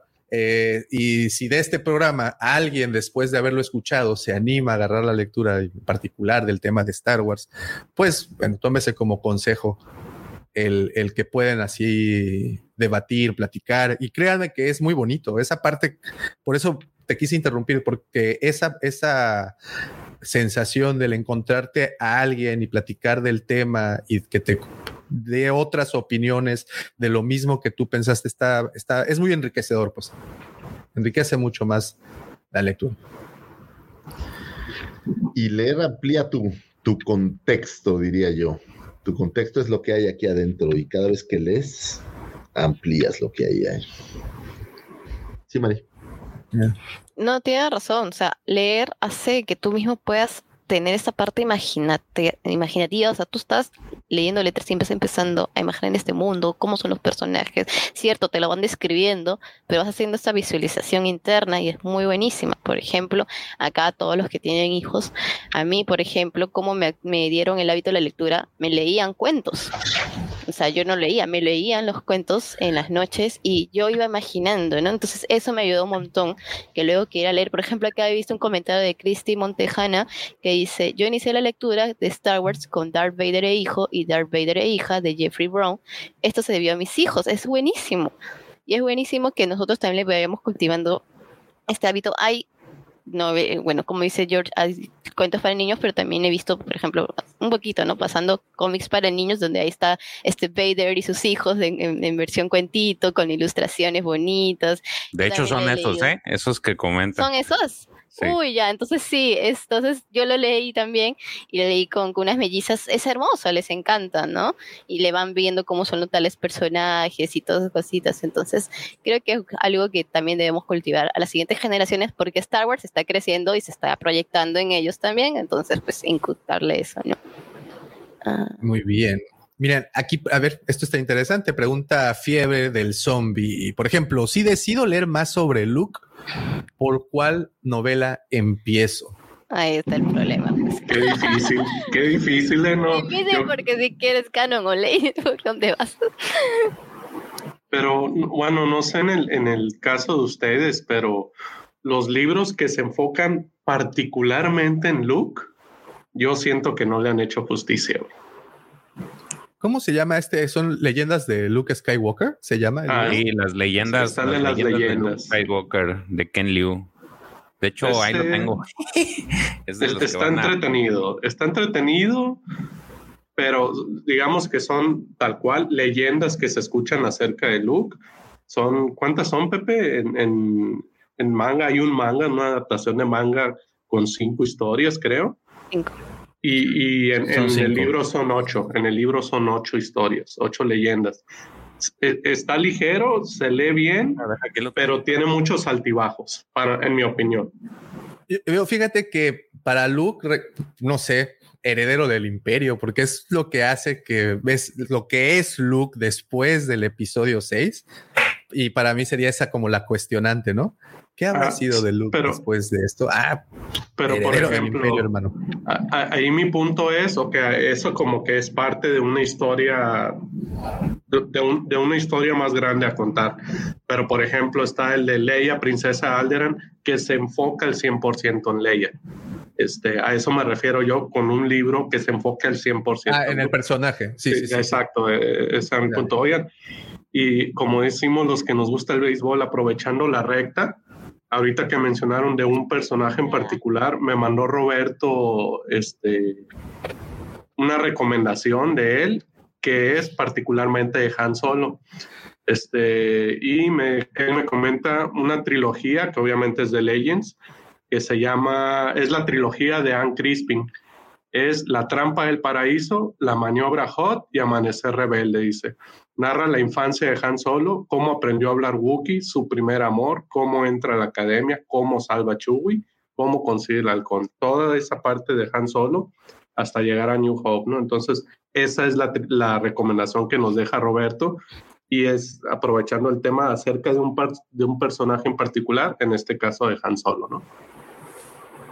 Ah, mira, estuvo, está bastante interesante. Estaría bueno eh, si nos mandas el mensajito, Checo, para que lo podamos publicar, porque seguramente más de uno va a estar muy interesado en esta bibliografía eh, acerca pues, de todo, ¿no? De- de cualquier tema que, que estemos platicando. Entonces, empezar por un personaje, pues ahí tienen ya dos recomendaciones, Luke Skywalker, obviamente Han Solo, ¿sí, Checo?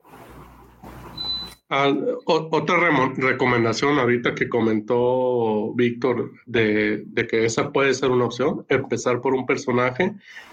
Otra opción que es la que yo ahorita estoy eh, aplicando, digo, en mi vida por un tema de tiempo, este, hay, muchos, hay muchos libros que están publicando que son como recompilaciones de pequeñas historias. Entonces, esa puede ser otra opción, que, que te enfoques a ese tipo de libros, ¿no? que es lo que yo ahorita estoy haciendo. Los de mitos y leyendas, ¿no?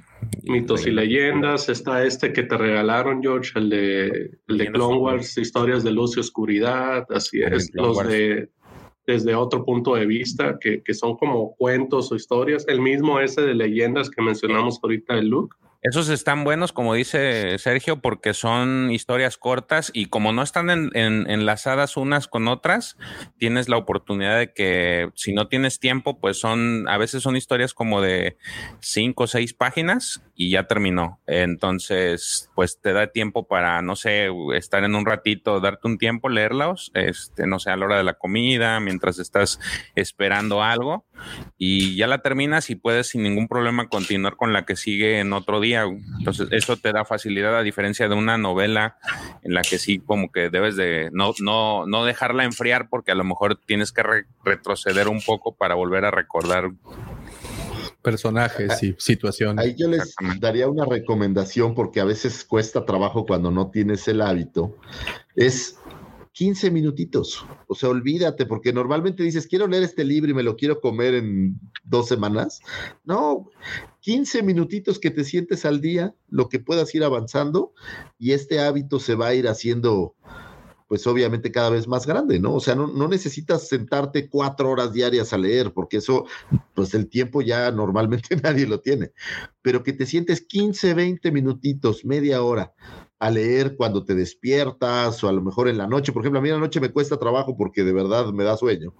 Entonces lo que hago, me levanto en la mañana y lo primero que hago, pues agarras media hora de lectura eh, del- de, esta- de cualquier tema, ¿no? Y, y con eso haces ya un hábito que continuamente vas avanzando. Y estos libros, efectivamente, de las historias cortas, el de la cantina o de demás, creo que son muy buenos justamente para eso, porque la sensación de terminar una historia te, te da la sensación de éxito y entonces quieres ir más y más y más. Eh, si, si, tuvieron oportunidad, esta semana se publicamos el jueves un video de los personajes de la corte de Java y justamente todos los nombres de cada uno de los personajes aparecen en un libro muy similar al que platican que se llama Historias del Palacio de Java y son una serie de cuentos en donde te narran las situaciones que vive cada uno de los de los que ahí está, ¿no? Incluso ahí te platican cómo sobrevive Max Rebo y todo, todo esto. Entonces, esas historias hay tanto en Legends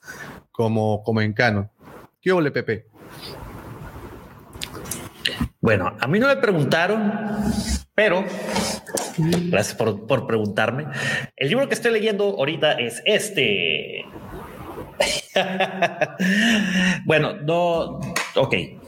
Antecedentes. Yo no he leído ningún libro de novela de Star Wars, pero si tú, si me, a ver, pregúntame, Davo, que sí, ¿cuál fue el primer libro de Star Wars que leí?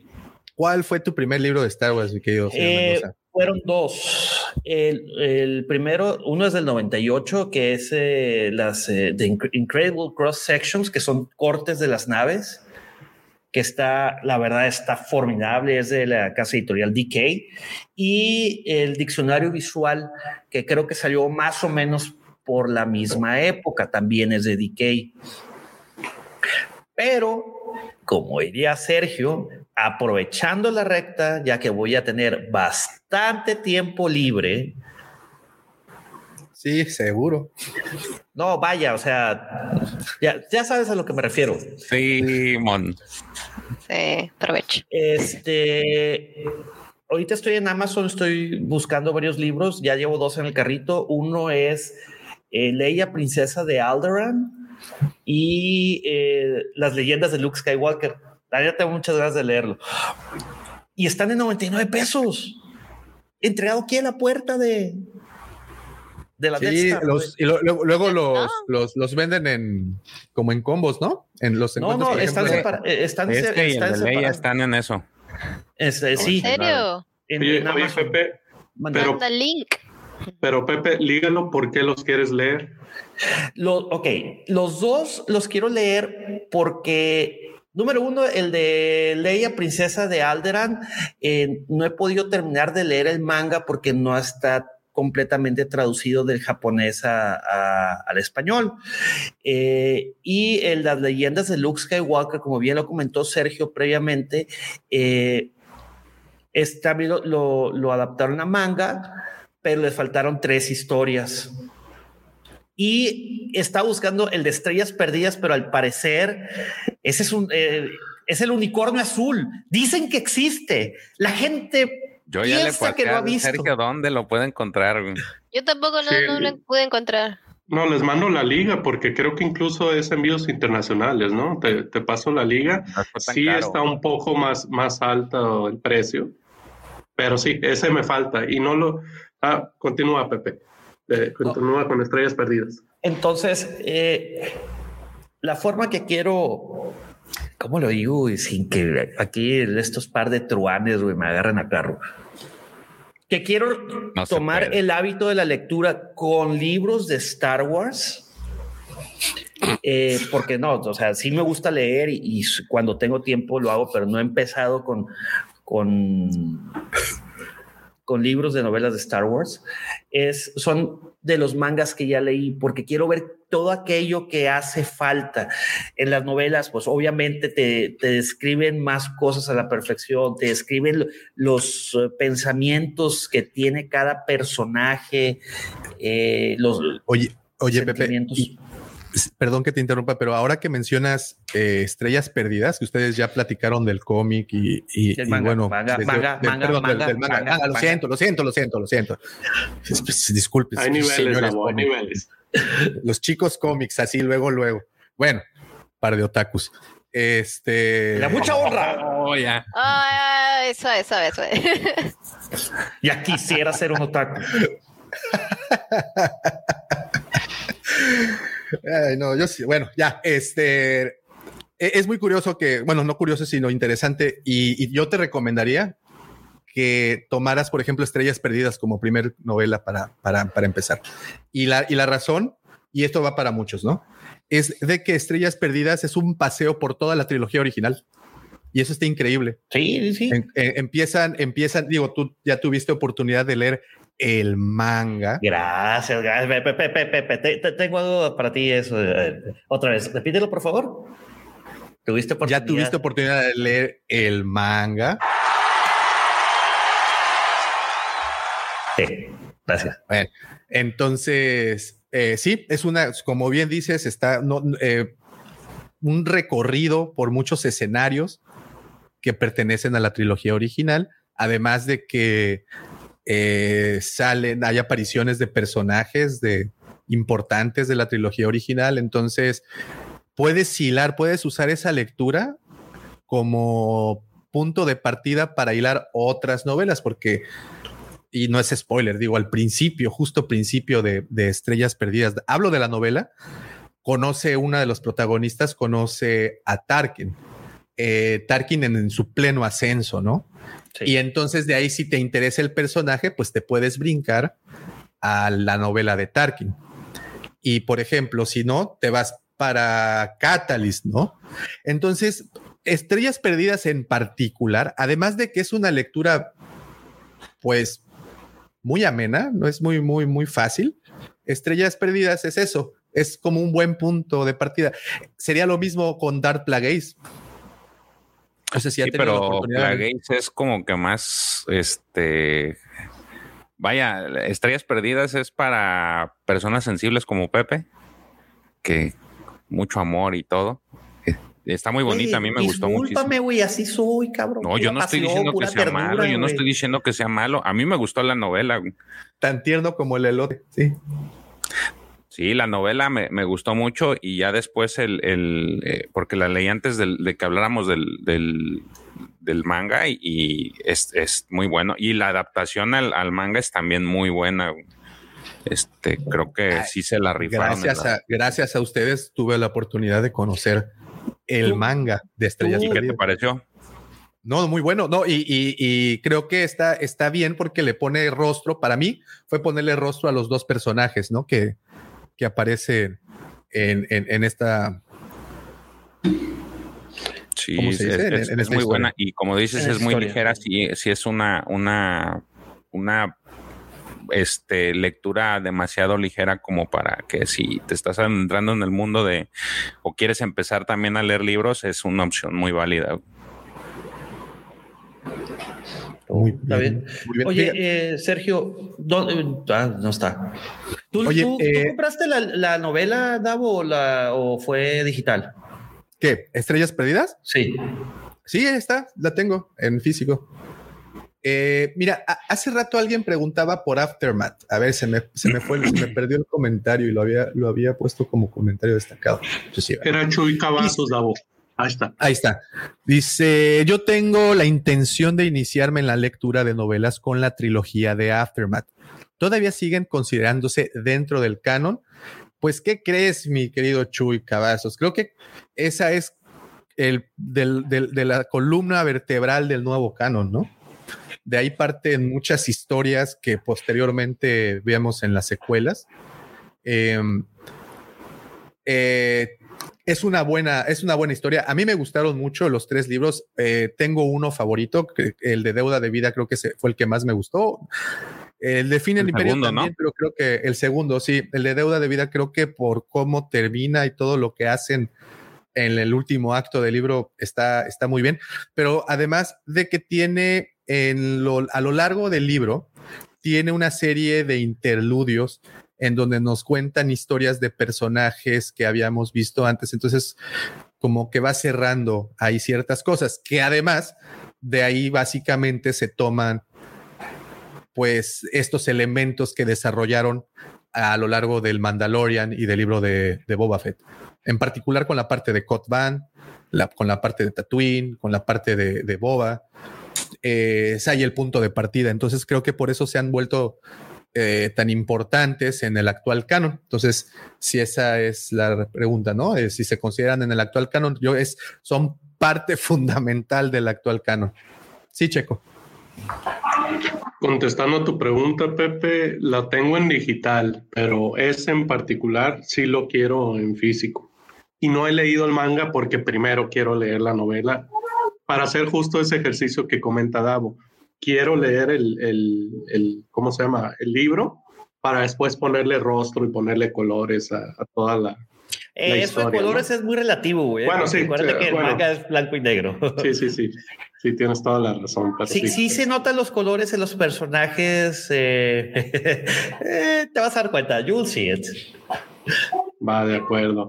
Pero, Oye, ¿cuál- ¿por qué no pones el link ahí en el, en el, en el, en el chat search para que aquellos que estén interesados en leer el, eh, la novela Estrellas Perdidas, que la verdad, como lo comentamos ahorita, es un unicornio, no lo pueden, no le pueden encontrar ni en Amazon. Ya, ya lo puse yo. Ah, gracias. No Ay. Y a- también con ahorita que mencionó Pepe los primeros libros que leyó, ese es otro, ¿cómo se llama? Otro, otro tipo de libros que también son muy buenos, ¿no? El tema de las guías visuales, este, ah, se, se me fueron los, los, los otros, El- los otros el- nombres. Sí, los. Las eh, guías de arte, todo eso, porque obviamente pues hay, hay mucho visual ahí, pero también hay muchos por ahí comentarios, detalles que te, que te muestran de, de todo el universo de Star Wars y esta también pudiera ser una buena forma de, de entrarse al universo, ¿no? No, y ojo, y que te, y que te aclaran ciertas cosas o te dicen por primera vez ciertas cosas, ¿no? Que cosas que es tipo el primer eh, alumno oficial de Luke Skywalker fue Ben, Ben Solo, ¿no? Solo. Entonces, y eso te lo dicen en un- una guía visual.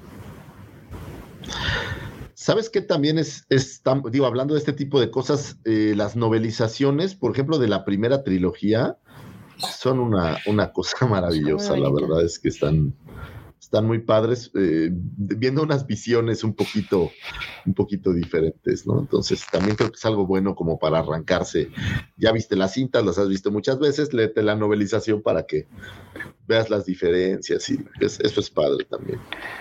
De esa trilogía en particular, a mí me gusta mucho el del regreso del Jedi. No recuerdo ahorita el autor, porque hay una nueva versión de la novelización del regreso del Jedi, pero la, la, la que en su momento fue la original, está muy buena, ¿eh? está muy, muy buena. Y de los tres libros, creo que es el que más se mete en, en la mente de los personajes, ¿no? Ves la interacción de Vader y del emperador. eh, o sea, dicen los diálogos que dicen en las películas, pero todo lo que están pensando, tanto uno como el otro, es, es, es, una joya, ¿no? Entonces, a mí me gusta mucho esa en particular, la el del regreso al Jedi, y creo que esa sería mi recomendación de lo que fue Legends, o lo que es Legends. Yo tengo una recomendación también con Legends.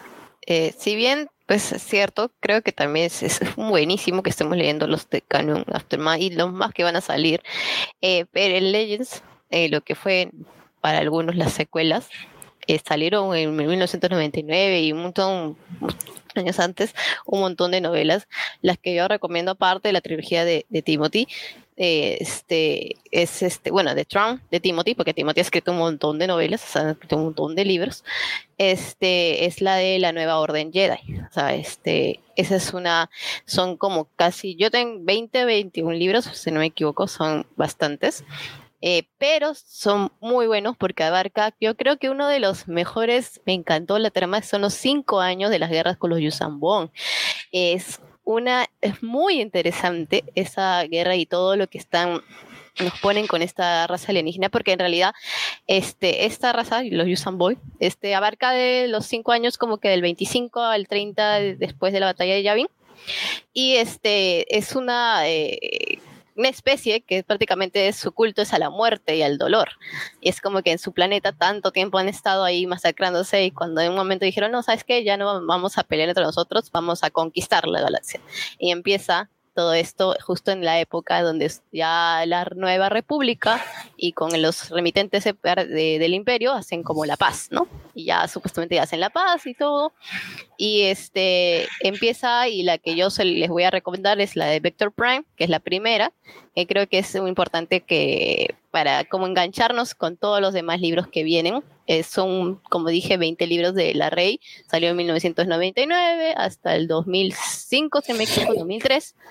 Y este, y nada, ¿no? Como dije, eh, trata de con Leia, está Mara, Tamara, y está Van, y tienen todo este problema que sucede primero en los planetas de Romanol y los de, si no que es como un engache. Entonces, eh, también sucede un evento importante, que no sé si decirles o no, porque realmente no sería spoiler, ya que esta novela salió hace 20 años, pero ahí en esta novela de Victor Prime es, es la, la, muerte de nuestro querido Chewbacca. Entonces, y es muy humana realmente cuando ve, cuando leo a Han Solo, este, que tiene toda esta fractura, porque hay con esta especie con su hijo Anakin, que este fue con Chewbacca a un planeta, la cual termina una colisión con un meteorito, y ahí es donde muere nuestro querido Chewbacca. Entonces es muy, muy, muy buena. La recomiendo porque también, tampoco no voy a decir que es súper interesante, hay momentos en los cuales se vuelve un poquito llana, sobre todo cuando están los, los hermanos los tres hermanos solo. Hay una parte que están como hacen una carrera y un poco como se siente relleno, pero eh, si yo les recomiendo The Legends, y lo digo y siempre lo voy a decir, por favor, leanse la nueva Orden Jedi. Es muy bonita. Son varios libros, inicien con Vector Prime. Y si quieren y si me dan apertura, puedo leerles un poquito, porque realmente no es tan densa. O sea, sí es un poquito, no es tanto, porque la lectura es muy bonita y muy fácil. Y se han traducido ya el español desde 2012 y están muy bien traducidas, la verdad. Así que no, esa es mi recomendación. Podría hablar más de todo lo que sucede, de verdad me encantaría seguir hablando sobre todo porque ahí abarcan un, sobre Mara, sobre su enfermedad que tiene, que los Yosamos le ponen, y por eso, por la cual, uno de los motivos por la cual yo admiro mucho a esta mujer, Mara, que tenía una, era muy sensible a la fuerza que pudo retrasar su enfermedad utilizándola. Entonces, la verdad que está muy, muy interesante es una de mis grandes recomendaciones y realmente espero si alguno lo empieza a leer, me dice cualquier cosa y yo le voy dando tips porque realmente hay que seguir la secuencia así como los de los cómics que dice George de la cronología de la Alta República, igual con la nueva Orden Jedi hay que seguir, entonces si tú dices ya terminé este, ¿cuál vas? Ve al que yo te digo, yo tengo acá, literal, hice mi notita de, de todos los 19 libros para ir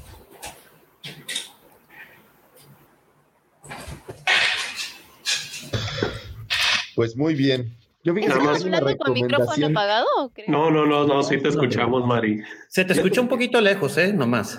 ¿Sí? Nada más para confirmar, este sí, el, autor es James Caan de, de, la del regreso del Jedi, la adaptación original de novela, James Caan, por ahí puso el nombre Marcos Macagno.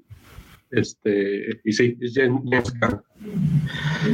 Yo les tengo otra recomendación un poco distinta a todo lo demás, que es justamente esta portada que se ve allí allá arriba donde ven un trooper que tiene como un gancho en la cabeza. Se llama Dead Troopers, escrito por Joe Shibert. Y en lo personal soy un gran fanático del horror, me gusta el terror, me gusta todo lo que tiene que ver con miedo. Y esta es una novela básicamente de zombies en el universo de Star Wars. Es una cosa maravillosa, es fácil de leer.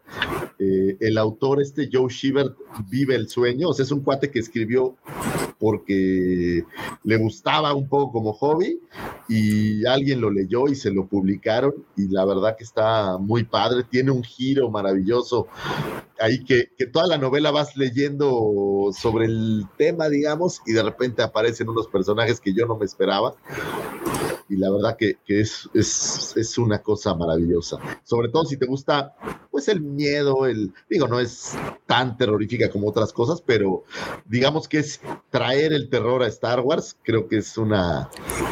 ¿Cuál? ¿La de Death Troopers o la otra? Death Troopers, la que está ah, es Oye, la, y, y... Ah, sí, George. Precuela, ¿no? O, o, es, es precuela. Es precuela, es Red Harvest. Ah, porque eso también lo tengo. Es lo que tengo que leer este año. Pero quería saber si tenía que leer primero uno o el otro.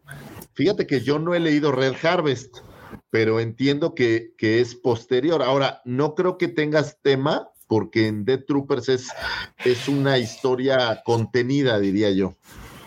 Ah, okay. O sea, es, es, es, lo que sucede en un solo lugar y no, no sale tanto. Ahora te explican un poco de, de a lo que llamaré zombies, ¿no? Pero, pero realmente no te dan datos de cómo ni estas cosas tan intricadas, ¿no? Entonces, te, digo, vale la pena también, Lela. la neta están, están bien divertidas. Si te gusta el terror, yo, yo, yo, el último que leí y, y, que sí me gustó por el tratamiento que le dan al tema fue el al- Escuadrón Alfabeto, porque es muy bélico, es muy mucho de estrategia, mucho de, de lo que vive un soldado, ese, ese exactamente. Y, y ya publicaron el- el segundo en español, Sí. justamente, apenas. Tercero está en inglés. el- sí, son- es una trilogía y, y yo pensé honestamente que lo iban a ligar de alguna u otra manera al, al videojuego de Squadrons porque pues ahí comparten personajes en los dos, en el libro y en el... eh, ahora... Fue eso. bueno, comparten personajes. Yo pensé que los ligarían, entonces eh, por eso fue que pensé, pero fue una muy bonita sorpresa, fíjate, fue algo y, y recién, de recién publica, bueno, de recién, recién dobladas, ¿no? Al español. Nada más, sí, la, la, la que está aquí en México ahorita este es el de Escuadrón Alfabeto. La otra creo que ya está en España. Este, aquí todavía no ha llegado, pero no, yo creo que no ha de tardar. Y la última sí es la que todavía no está en, en, en español. Pero ese, ese, ese Otra- libro lo tengo que leer este siguiente mes. A ver, y, y- y si no tienen ahorita como un tema que- al cual le quieran pegar, pues aquí una recomendación también sería, tenemos en puerta la serie de Obi-Wan. Y creo que ah, de Obi-Wan se ha escrito mucho, pero aquí en pantalla tenemos eh, Kenobi, que creo yo que van a sacar mucho de la historia o algo por ahí de esa, de esa lectura. No de sé hecho, qué piensen. lo relanzaron como parte de un, un- ¿cómo se llama? Una oleada así como que los infaltables de, de Legends. Sí, con, nuevas, con nuevas portadas y toda la onda, ¿no? Sí, sí lo. Así es. Sí, sí lo muy vi. bueno Entonces creo libro. que Kenobi podrían empezar, podrían continuar con maestro y aprendiz, porque también de ahí vemos un poco el temple de Obi-Wan cuando era joven y esta rencilla que llega a tener de alguna forma con su maestro, con Qui-Gon. Entonces puedes medio entender, ¿no? El, el, ahí el punto. Discípulo Obscuro también está, está, está bueno porque ahí se desarrolla una amistad entre este, este, este, Quinlan Boss. Boss, No, el ¿Cómo sí. se llama el, el, el Jedi? Sí, Quinlan Boss. El Jedi. Quinlan Boss, ¿no? Quinlan Boss, ah, sí, sí. Ajá. Quinlan Boss y, y Obi-Wan tienen ahí una amistad bastante interesante, entonces también Sí, chévere. ¿Sabes tocan mucho el tema. maravilloso el discípulo oscuro, te hacen ver un lado de la orden, porque siempre la orden son estos muy buenos y somos los que partimos el queso, y luego- pero en discípulo oscuro ves un lado de la orden que ante la impotencia de algo toman una decisión muy extraña para la orden teóricamente. Entonces, a mí, a mí me gusta mucho que te hacen ver un lado bien diferente de la orden Jedi de lo que, de lo que normalmente vemos en todos los demás materiales. Eso, eso es muy padre. Ahora, por ejemplo, si les gustó todo el tema del mando, del libro de Boba Fett, eh, pues definitivamente ahí la trilogía de Aftermath es la que tienen que leer porque es la que les da más contexto de, de lo que estaba en ese momento ocurriendo en, en Tatooine en particular, en Jakku, en otros planetas, y les explica también un poco del inicio de la nueva orden y, y, y todo, y todo cómo se va dando poco a poco. Ahora, yo sé que hemos dicho puras cosas buenas, el librazos y historias bien bonitas, pero también hay unos que están de la patada. Yo leí, eh, ay, sí, no, antes de que pasemos a eso, eh, tengo una. eh, ahorita mencionaron el libro de la princesa, el contrabandista y el granjero. Sí, es muy bueno, ese es muy sí, bonito. está, sí está bueno. Sí, sí, sí. Sí, ese- fíjate que esa es una perspectiva, es, son, es una serie, son tres libros. Y por ejemplo, este que mencionas es el Este de, es el de es Nueva el de Esperanza. New Hope. El de New Ajá. Hope, sí. Ajá, y luego tenemos, tenemos otros dos, el que pertenece justamente al. El de que a- quiere ser Jedi y, y el- y otro. Ajá. sí. Y es una perspectiva como diferente de la historia, es como lo ven otros habitantes, o sea, es como quien, como que narraran algo que pasa a la distancia. Entonces está, está interesante porque creo que hemos platicado muchas veces de que efectivamente eh, las guerras de las galaxias, pero pues el conflicto se situó en, en una parte en especial, ¿no? Y había otros habitantes, otras personas, incluso en Tatooine, que pues qué fregados sabían de Luke Skywalker ni nada por el estilo, ¿no? Entonces son como estas leyendas que les llegan a, a esos habitantes. Entonces eso se me hace muy interesante. Que son justamente esos libros que decía también Lucifagor, ¿no? Que te cuentan como historias pequeñas eh, de momentos que tenemos en las películas. Tenemos, por ejemplo, historias de la cantina de Mos Eisley y te narra personaje por personaje lo que está ocurriendo, ¿no? Incluso tenemos esta, esta increíble escena de Obi-Wan platicando con Boshek. Quien no sepa quién es Boshek, pues es el capitán Patillas. Si no saben quién es el capitán Patillas, vean de nueva cuenta New Hope, vean ese justo momento cuando entran al bar y está Obi-Wan contactando con pilotos y hay alguien quien le recomienda a Chewbacca, un piloto. Chewbacca. Y Tú no pues lo sabes, pero está en la cantina y le está platicando las astroefemérides. ¿No has visto cómo está Bowie?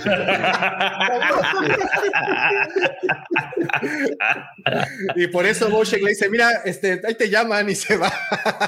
y la- ahí está medio tomado el viejito este, mejor se me... Y, y ya no lo vimos, pero en la novela sale que se pega un tiro ya después de las efemérides. Es mucho escuchar.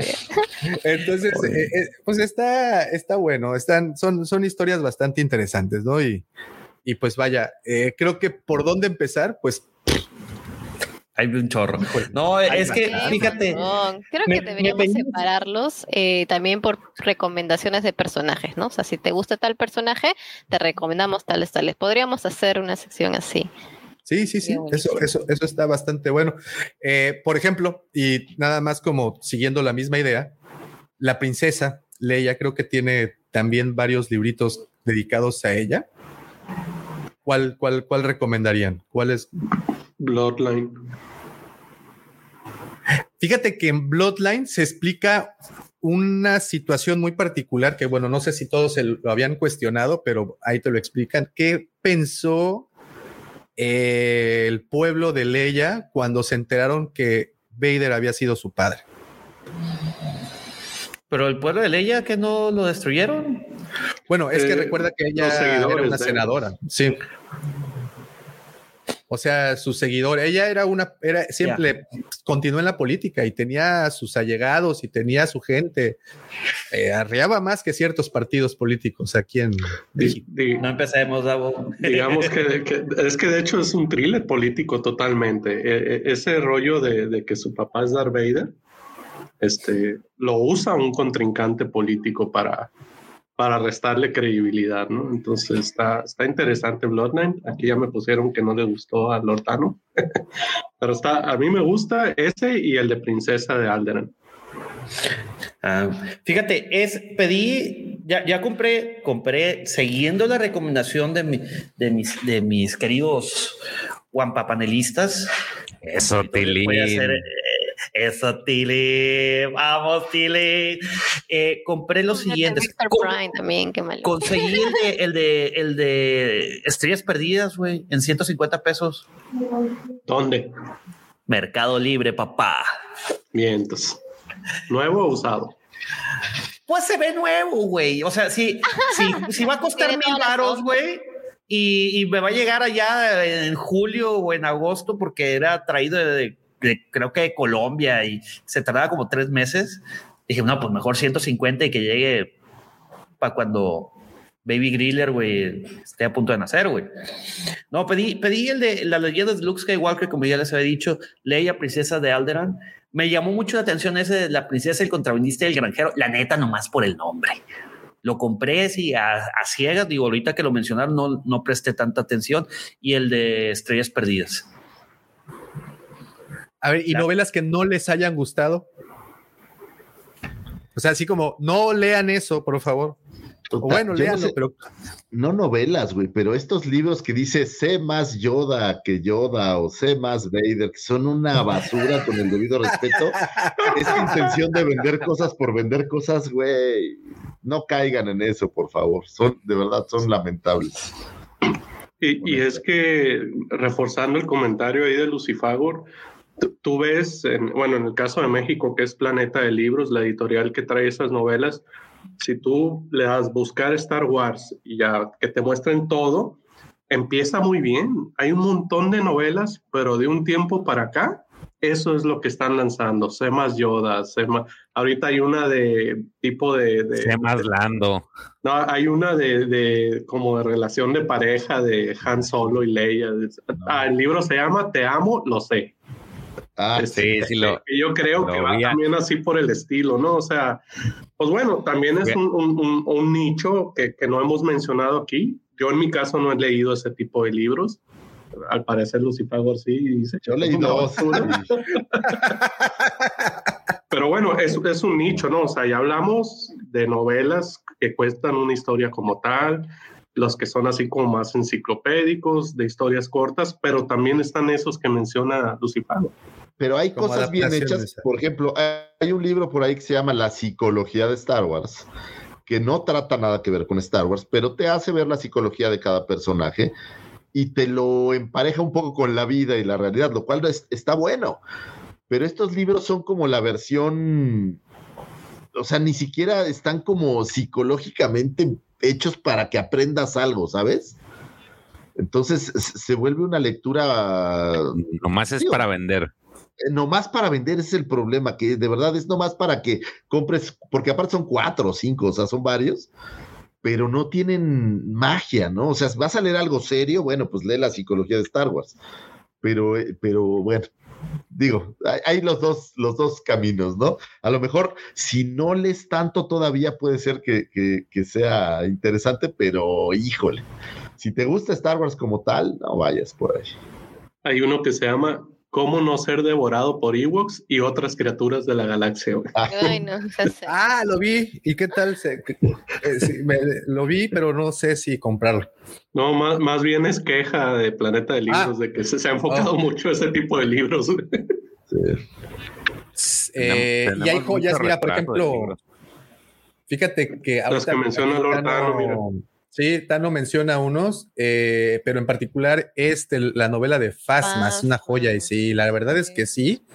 Además de que reivindica, bueno, no reivindica, ¿no? Pero sí como le da más juego al personaje que pues, sí estuvo un poco desaprovechado en, en pantalla, ¿no? Sí, Creo que de claro, él y de, y de quién lo mató. Pues, pues, o sea, pues yo sé quién lo mató, ¿no? Pero no me hagas entrar en esos debates a estas alturas del partido. Eh, como se, eh, por ejemplo, a mí el de Amos del lado oscuro no me gustó. Sí, está así como que muy traduciéndolo en, en películas como muy palomero, ¿no? no Sí, no, tirándole a como- churrito. Se, se cae la nave de alguien y tienen que, bueno, ya. Eh, lo que sí es que supuestamente ahí se explica qué es lo que ocurre con el sable del emperador que después no se ve, ¿no? Entonces, Ese fue el puedo- segundo que leí. Después de Aftermath, ese fue el segundo que leí. eh, ¿y qué opinan de las novelizaciones de, la de las películas? ¿Las recomiendan? ¿Recomiendan leer eso? ¿Podés- ¿Podría ser una buena manera de empezar la lectura de Star Wars? Yo tengo que leer la de los últimos Jedi. A mí me falta la de la de la última, la de The Rise of Skywalker. Esa no la he leído. La, la trilogía original ya la leí. Este, la- y la que estoy empezando ahorita es justo la de las precuelas. Está en 100 pesos, George. ¿Cuál? Pues, ¿de qué estabas hablando? ¿La de los últimos Jedi? eh, sí. No, o sea, ¿La yo la tengo. Eh, Y está, La pero tengo, tienes la, es que sacaron ¿Han dos ediciones de, de los últimos. Ah, no, la, la, la, la, sí, la que es la completa. Ya, eh, eh, está buena, eh. Digo, entiendo que a mucha gente no le gusta la, la película, pero casi, casi, bueno, obviamente es la misma trama, pero sí, sí hay muchas cosas adicionales. El- el- como empieza el libro, te, pon- te pinta a un look diferente, este, a un look soñando de qué hubiera sido si no, si no hubiera escogido ese camino. Entonces, Ah, está, está entretenido, está, A, a está me entretenido. lo, me lo regalaron en Navidad, lo tengo que leer. Entonces, tengo un montón de libros. Ha- Hace ratito alguien comentó que qué opinábamos de la eh, de la fragmentación del contenido, que había libros para niños, libros para jóvenes adultos, novelas, eh, ta, ta, ta. ¿Opinan que es una buena estrategia por parte de las editoriales el estar eh, publicando materiales de esa forma? Sí, claro. Mira, yo lo que te puedo decir es de lo, lo que decíamos del hace la semana antepasada cuando hicimos el bueno, yo hice el comentario de Fallen Order de que ahí en Estados Unidos sí tienen bien marcado el contenido, o sea, sí se- son muy estrictos con eso. Este yo he leído los que son, por ejemplo, lo de la Alta República, he leído todos los de los que son de niños y no me parece que sea problema o un problema que estén segmentados. Si te gusta una historia, la vas a leer. Ahora, hay historias que sí son demasiado para niños. Y este, y pues ahí sí no sé qué tanto te avientes. Por ejemplo, yo acabo del el, el mes pasado leí uno de, de Leia y Luke este, pero es para niños y lo, lo, lo bonito de ese libro es que lo, cada que lo vas leyendo llegas a puntos donde tienes que tomar decisiones. Entonces, si eliges esta, vete a la página que sigue y si no, este, vete a esta página. Y vieras que sí te entretienes mucho porque estás este, moviéndote y hay, hay momentos en los que ya tomas una mala decisión y te dicen, no, pues ya pasó esto, tienes que regresar otra vez a elegir la otra decisión. Entonces te mantiene bien entretenido. A mí no me parecen malos, este, y, pero creo que ya es más de uno si, si quiera extenderse. Creo que, por ejemplo, Lucifagor también ya se, se aventó los que son de niños y de, y de jóvenes. Y la verdad, en el caso de la Alta República, creo que te, te agrega más, este, más información a muchos personajes que, que si bien ve- ves en las novelas, en las, en los demás, este, en las demás, eh, y pues to- en todo lo demás puedes ampliar más sobre algún personaje en específico. Entonces, a mí no, no, no, no me, no creo que sea un lío para, para, creo yo al menos. Creo que es un acierto. O sea, al final, eh, el lenguaje que manejas eh, para los niños que empiecen a meterse a la lectura o para que continúen en la lectura, creo que es, es, es un acierto el, el mantenerlos ahí y darles un lenguaje que sea más fácil para ellos y ya más adelante se sigan y empiecen a leer más, ¿no? A mí me encanta el rompecabezas, por al menos todo lo de High Republic que me ha tocado, me ha gustado mucho tiene, tiene la virtud High Republic de que en todas las novelas diferentes, incluso en los materiales que son para niños chiquititos, te da detalles padrísimos que complementan todo lo demás, ¿no? O sea, por ejemplo, los vectores que los podemos alcanzar a ver en el libro este, el de Burruyaga, no me acuerdo cómo se llama, el primerito, que es para, para niños eh, pequeñitos, ¿no? Sí. Es un libro de estos de, con imágenes muy bonitas y, y te da la visión de estos vectores que después ves en las novelas en acción. Entonces, yo creo que es un gran. ¿E- ¿Ese tú lo tienes? El, ¿En en físico, físico? sí. Oye, te- tengo una duda, digo, nos estamos saliendo, pero rápido del tema. ¿Tienes stickers? No, no vienen stickers. No, ah, es que en el, este, en el segundo trae stickers y los puedes estar Ah. pegando. Está bien chido porque pues traes dos hojitas de puros stickers. Qué genial. O sea, trae stickers, rompecabezas y la historia para No, es la historia, pero al, al inicio y al final del, del libro hay una, una página dedicada con stickers y esos los puedes pegar y donde Es que- quieras. Yo lo quiero. Por rompecabezas hablo de que todas las novelas juntas hacen la historia con pedazos Ah, ok, de, ok, de ok, todo, ok. ¿no? Ok, ok.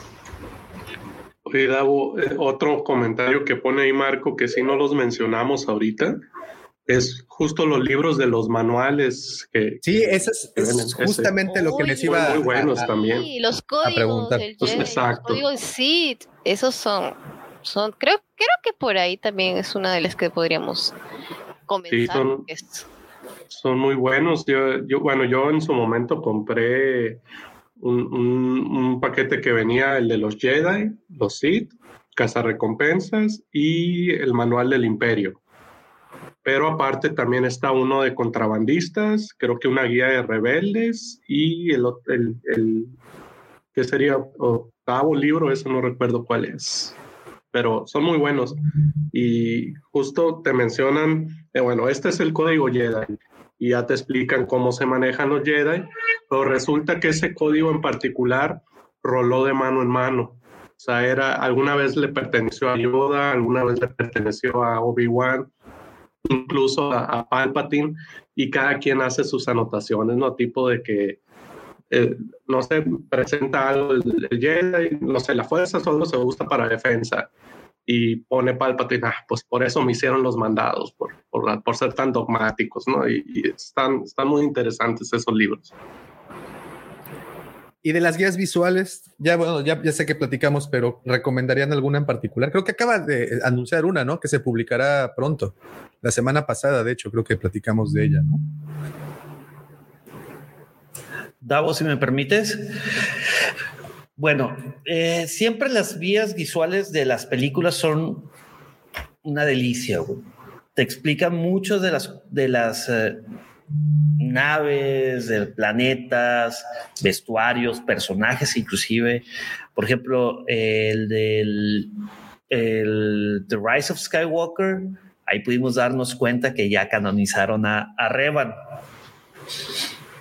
O sea, te brindan también esa pequeña información adicional que pudiese pasar desapercibida. Pues, güey, o sea, el batallón de Revan, güey, jamás en la vida de la película lo mencionan, güey. Y es que eso- esos son los detallitos que a nosotros nos encantan como, como aficionados de Star Wars, ¿no? Justo en esos detallitos es donde, donde nos volvemos locos, ¿no? De que, Pues ahí lo pudieron escuchar, un, un amplio repertorio de lecturas, hay muchísimo de dónde escoger. Les repito, si no son parte de, únanse a Nación Guampa o Legión Guampa, grupo de Facebook y de WhatsApp.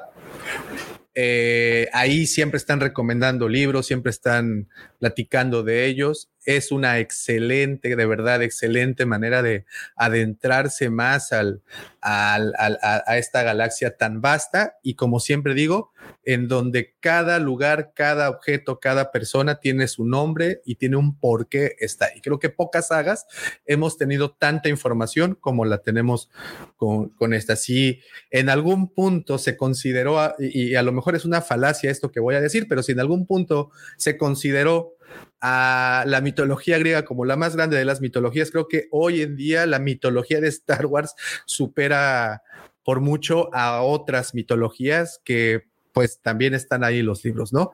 Eh, yo sé que esto no es una, no, no, yo sé que Star Wars no explica la creación de nuestro universo ni nada por el estilo, pero en cuestión de personajes imaginativos, pues bueno, hay varios libros, varios libros y también Star Wars tiene muchos libros. Hay de dónde escoger y si llegó apenas en este momento, regrésele al podcast porque se hicieron una de recomendaciones aquí buenísimas.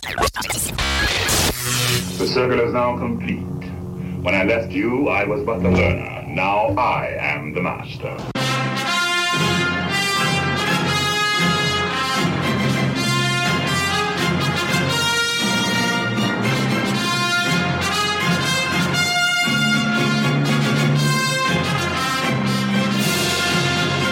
Señores, muchísimas gracias a todos los que estuvieron conectados desde el principio. De verdad, se les agradece todos los comentarios porque como siempre les decimos, esos comentarios enriquecen el contenido de este programa. Muchísimas gracias. Gracias a todos los que saludaron. Muchísimas gracias por el super chat. Y pues no me resta nada más que agradecerle a mis queridos compañeros que sin sus comentarios tan puntuales y tan acertados, este programa no sería absolutamente nada. Checo, muchísimas gracias. George, gracias. Mari, muchísimas, muchísimas gracias, señor Mendoza. Pero como siempre les digo, absolutamente nada de esto. Esta biblioteca intergaláctica no abriría sin el Yocasto Nu de la Biblioteca Pública de Coruscant. Mi querido amigo vecino, mi hermano, arroba Lucifago. Muchísimas gracias, señores. Espero que pasen un fin de semana maravilloso, que se diviertan, que lean mucho, que estén con su familia y bueno, pues que tengan momentos divertidísimos. Gracias a mis queridos compañeros, mi querida Mari, mi querido Pepe, mi querido George, mi querido Checo, al querido profesor que anda por ahí perdido. Y bueno, este programa, pues ¿qué, qué sería de este programa? No sería absolutamente nada, seríamos unos desconocidos, nadie sabría que existiríamos si no fuera por la mente siniestra, ya popularizado, siempre invitado, nunca igualado, sin el amor, Mandaloriano del corazón, Justin Bieber de la 139 o Chayanne de la Riviera Maya, aquel por quien doblaron las campanas de Carlos, el imitador yucateco de Dulce y bueno, aquel gerente nocturno de las canoas bar que tantas y tantas veces me ha correado la cuenta. Muchísimas gracias, mi querido prócer de este programa, amigo, vecino, hermano, arroba Tabomático. Gracias por Muchísimas gracias, señores. Recuerden, eh, salió ya publicado el episodio en su versión audio de Hablando de cómics. Este episodio sale publicado el día lunes por Spotify, Evox o la plataforma que ustedes prefieran. No nos podemos despedir sin antes desearles que la fuerza los acompañe, señores. Hasta pronto.